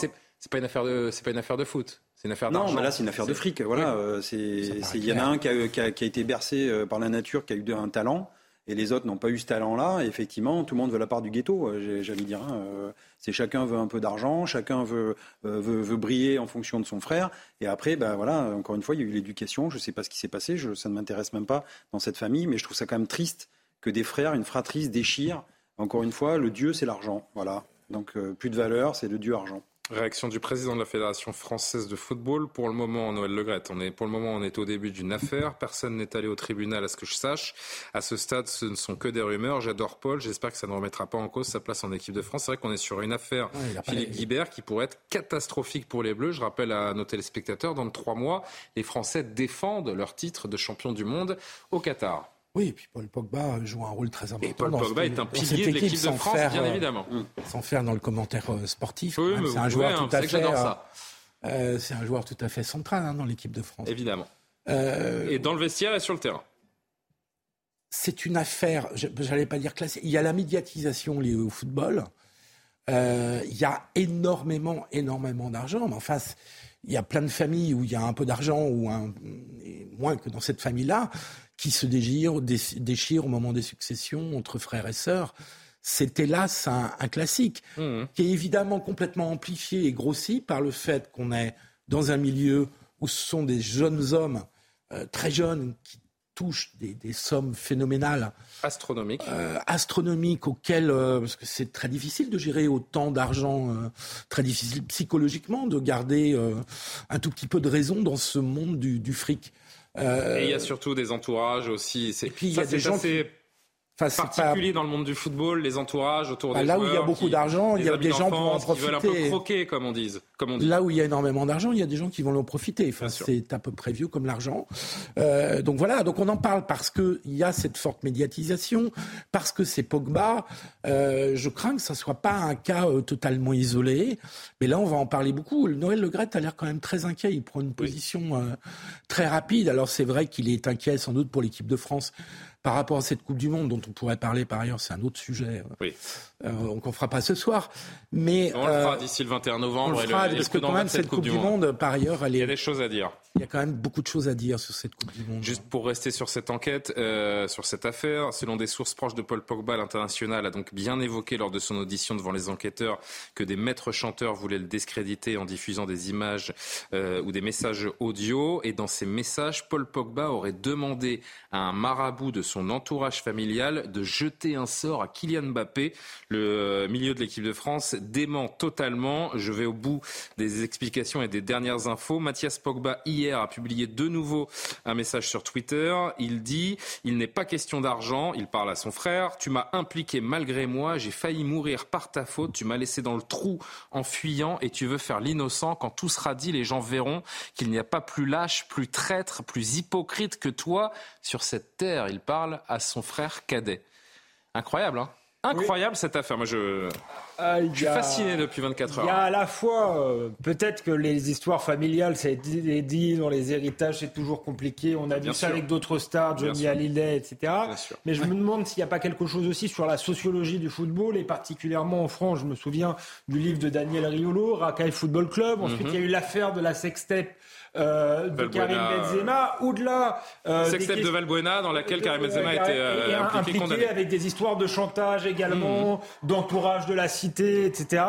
Et donc euh, au-delà effectivement du déchirement familial lié à l'argent, est-ce qu'il n'y a pas tout simplement un, milieu social de voyous? Euh, Parce qu'il y, a des ça, rappelle des méthodes de, voyous avec les réseaux sociaux aujourd'hui qui, qui, n'existaient pas autrefois. Encore une fois, ces querelles, ces querelles, ces dissensions euh, familiales autour de l'argent, elles n'appartiennent pas qu'aux familles de voyous. Non, il, me semble quand même que. Euh, Et au football. Après, là, il y a eu des menaces. Apparemment, c'est quelque chose d'assez violent. Caboulé, euh, mmh. etc. qui est venu chez chez lui. Donc euh, c'est quand même euh, extrêmement euh, spectaculaire et ça on dit long peut-être sur un milieu du football où on est balancé dans le football trop tôt, sans éducation, euh, sans repère, et effectivement avec des sommes d'argent euh, euh, délirantes. en l'occurrence, lui, Paul Pogba, il a rien demandé. Enfin, il est, il est balancé dans le football comme vous, comme vous dites. il a fait mal à personne. C'est quelqu'un qui, c'est quelqu'un qui donne. D'ailleurs, beaucoup ne le disent pas forcément, et c'est tout à leur honneur, mais parmi les millions et les millions d'euros qu'il gagne, il en distribue beaucoup justement à sa famille, à ses amis, à des associations. Enfin, on sait que, que Paul Pogba n'est pas la réputation d'un type bien, quoi. Ah, plutôt la réputation d'un type bien, comme vous dites. Gabriel Cluzel. Euh, moi, ce qui me frappe, c'est cette histoire de marabout. C'est un peu baroque. Ouais, c'est baroque, comme vous dites. Ouais. Vous connaissez euh, la Après, il y a une tradition d'origine.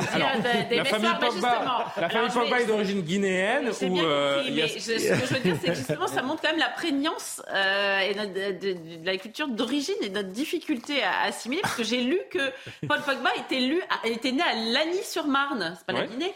C'est une ville médiévale. Euh, voilà. Et, et, donc. Euh, et, lui, vous savez, on dit souvent qu'on a du mal à assimiler en France parce que les gens vivent dans des ghettos ils n'arrivent pas à s'émanciper. Vraiment, s'il y en a un qui, par euh, son talent et par la chance que lui a donné la France de faire fructifier son talent, qui s'est émancipé avec toute il a le droit d'être superstitieux. C'est Paul, Pogba. Mais il a le droit d'avoir une double culture aussi, j'ai envie de dire. Euh, il peut avoir Gabriel, parce que je vais rappeler, je vais rappeler qu'en 2018, on a encore une fois, comme à chaque événement footballistique où l'équipe de France euh, est impliquée, la Marseillaise, ils ont chanté, ils n'ont pas chanté, ça, on en parle pendant des semaines, on ne parle que de ça. je vous rappelle que si vous avez suivi un petit peu la Coupe du Monde 2018, avec son ami d'ailleurs Antoine Griezmann. Paul Pogba a revendiqué euh, le fait qu'il soit français, était là, euh, merci la France, a chanté à tue-tête la Marseillaise et a rappelé à qui voulait l'entendre à quel point il était fier d'être français et de représenter la France. non mais je le rappelle parce que c'est important. Les marabouts, c'est ah euh, non, c'est pas dans l'Aveyron.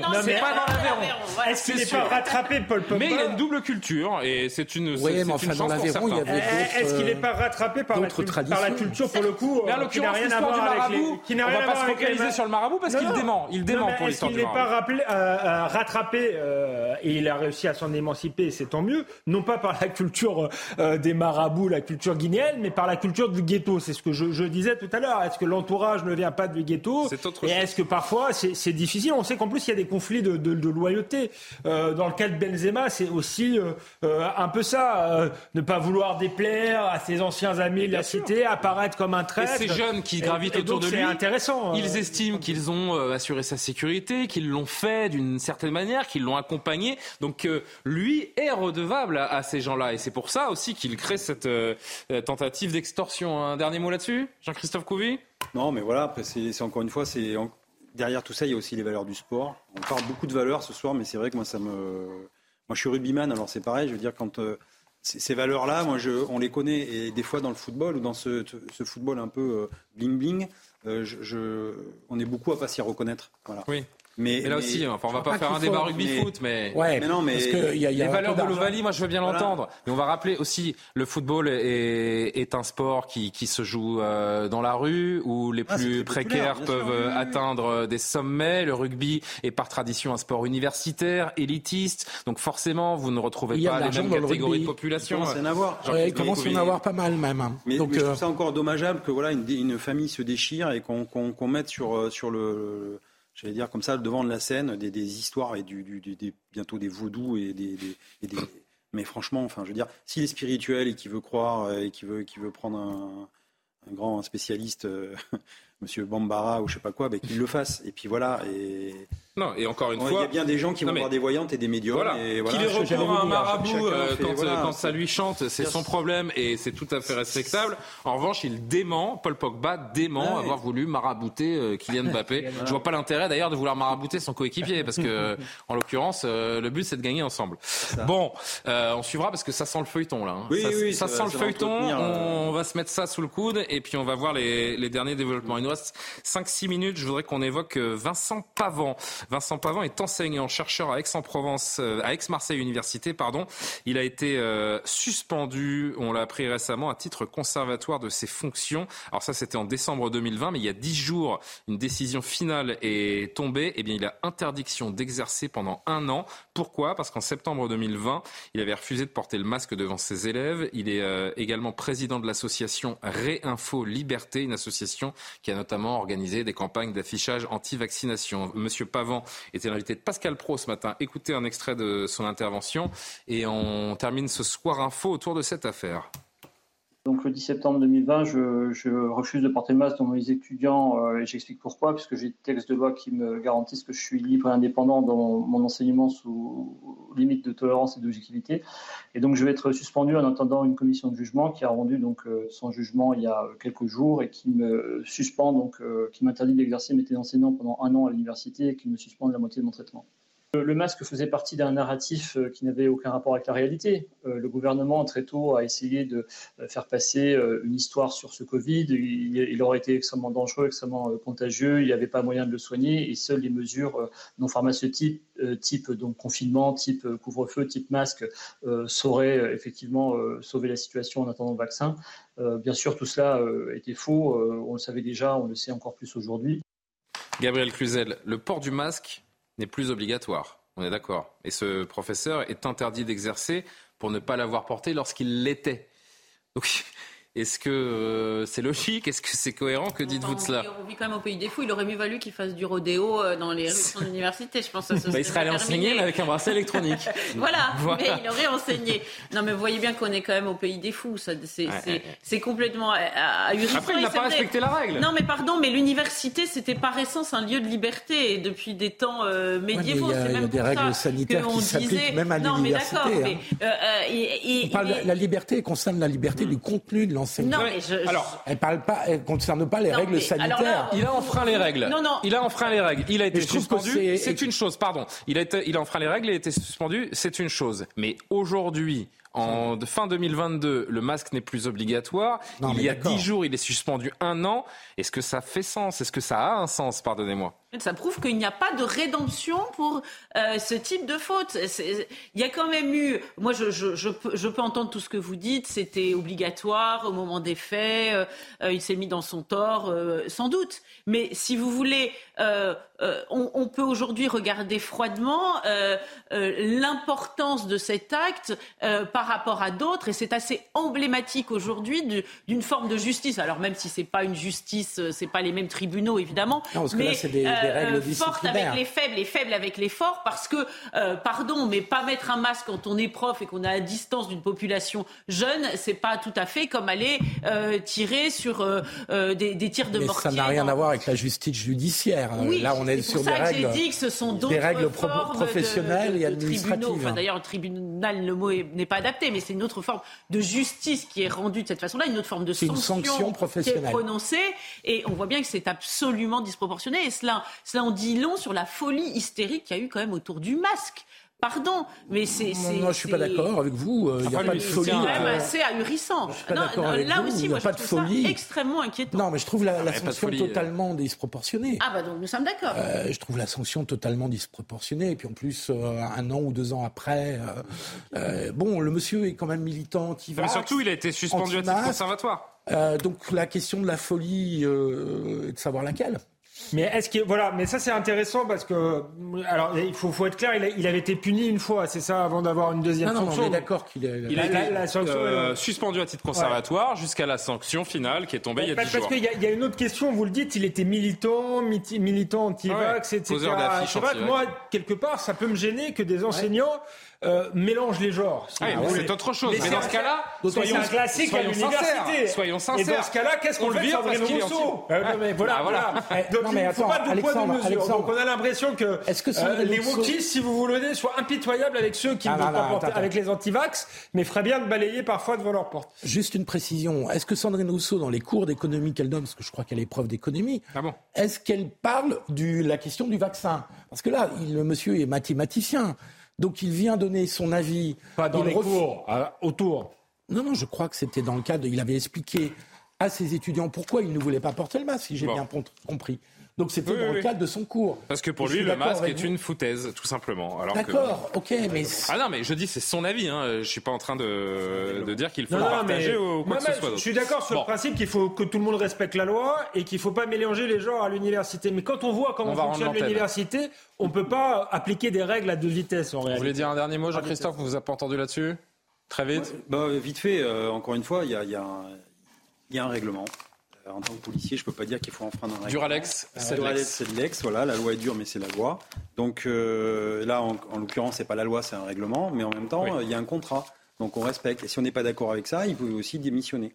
Eh ben, ça m'a fait bien plaisir en tout cas d'entamer cette saison 2022-2023 euh, avec vous, euh, chers amis. J'espère que le plaisir était partagé. En tout cas, vous avez bien fait semblant, si c'était pas le cas. Merci aux téléspectateurs de, nous suivre. Belle rentrée euh, à vous tous qui nous regardez. Belle nuit surtout parce qu'il va bientôt être minuit. Loubna Daoudi, Jules Vité ont préparé ce soir info. La boucle de nuit dans un instant avec Barbara Durand. Je vous souhaite donc une très belle nuit et à demain pour Soir Info.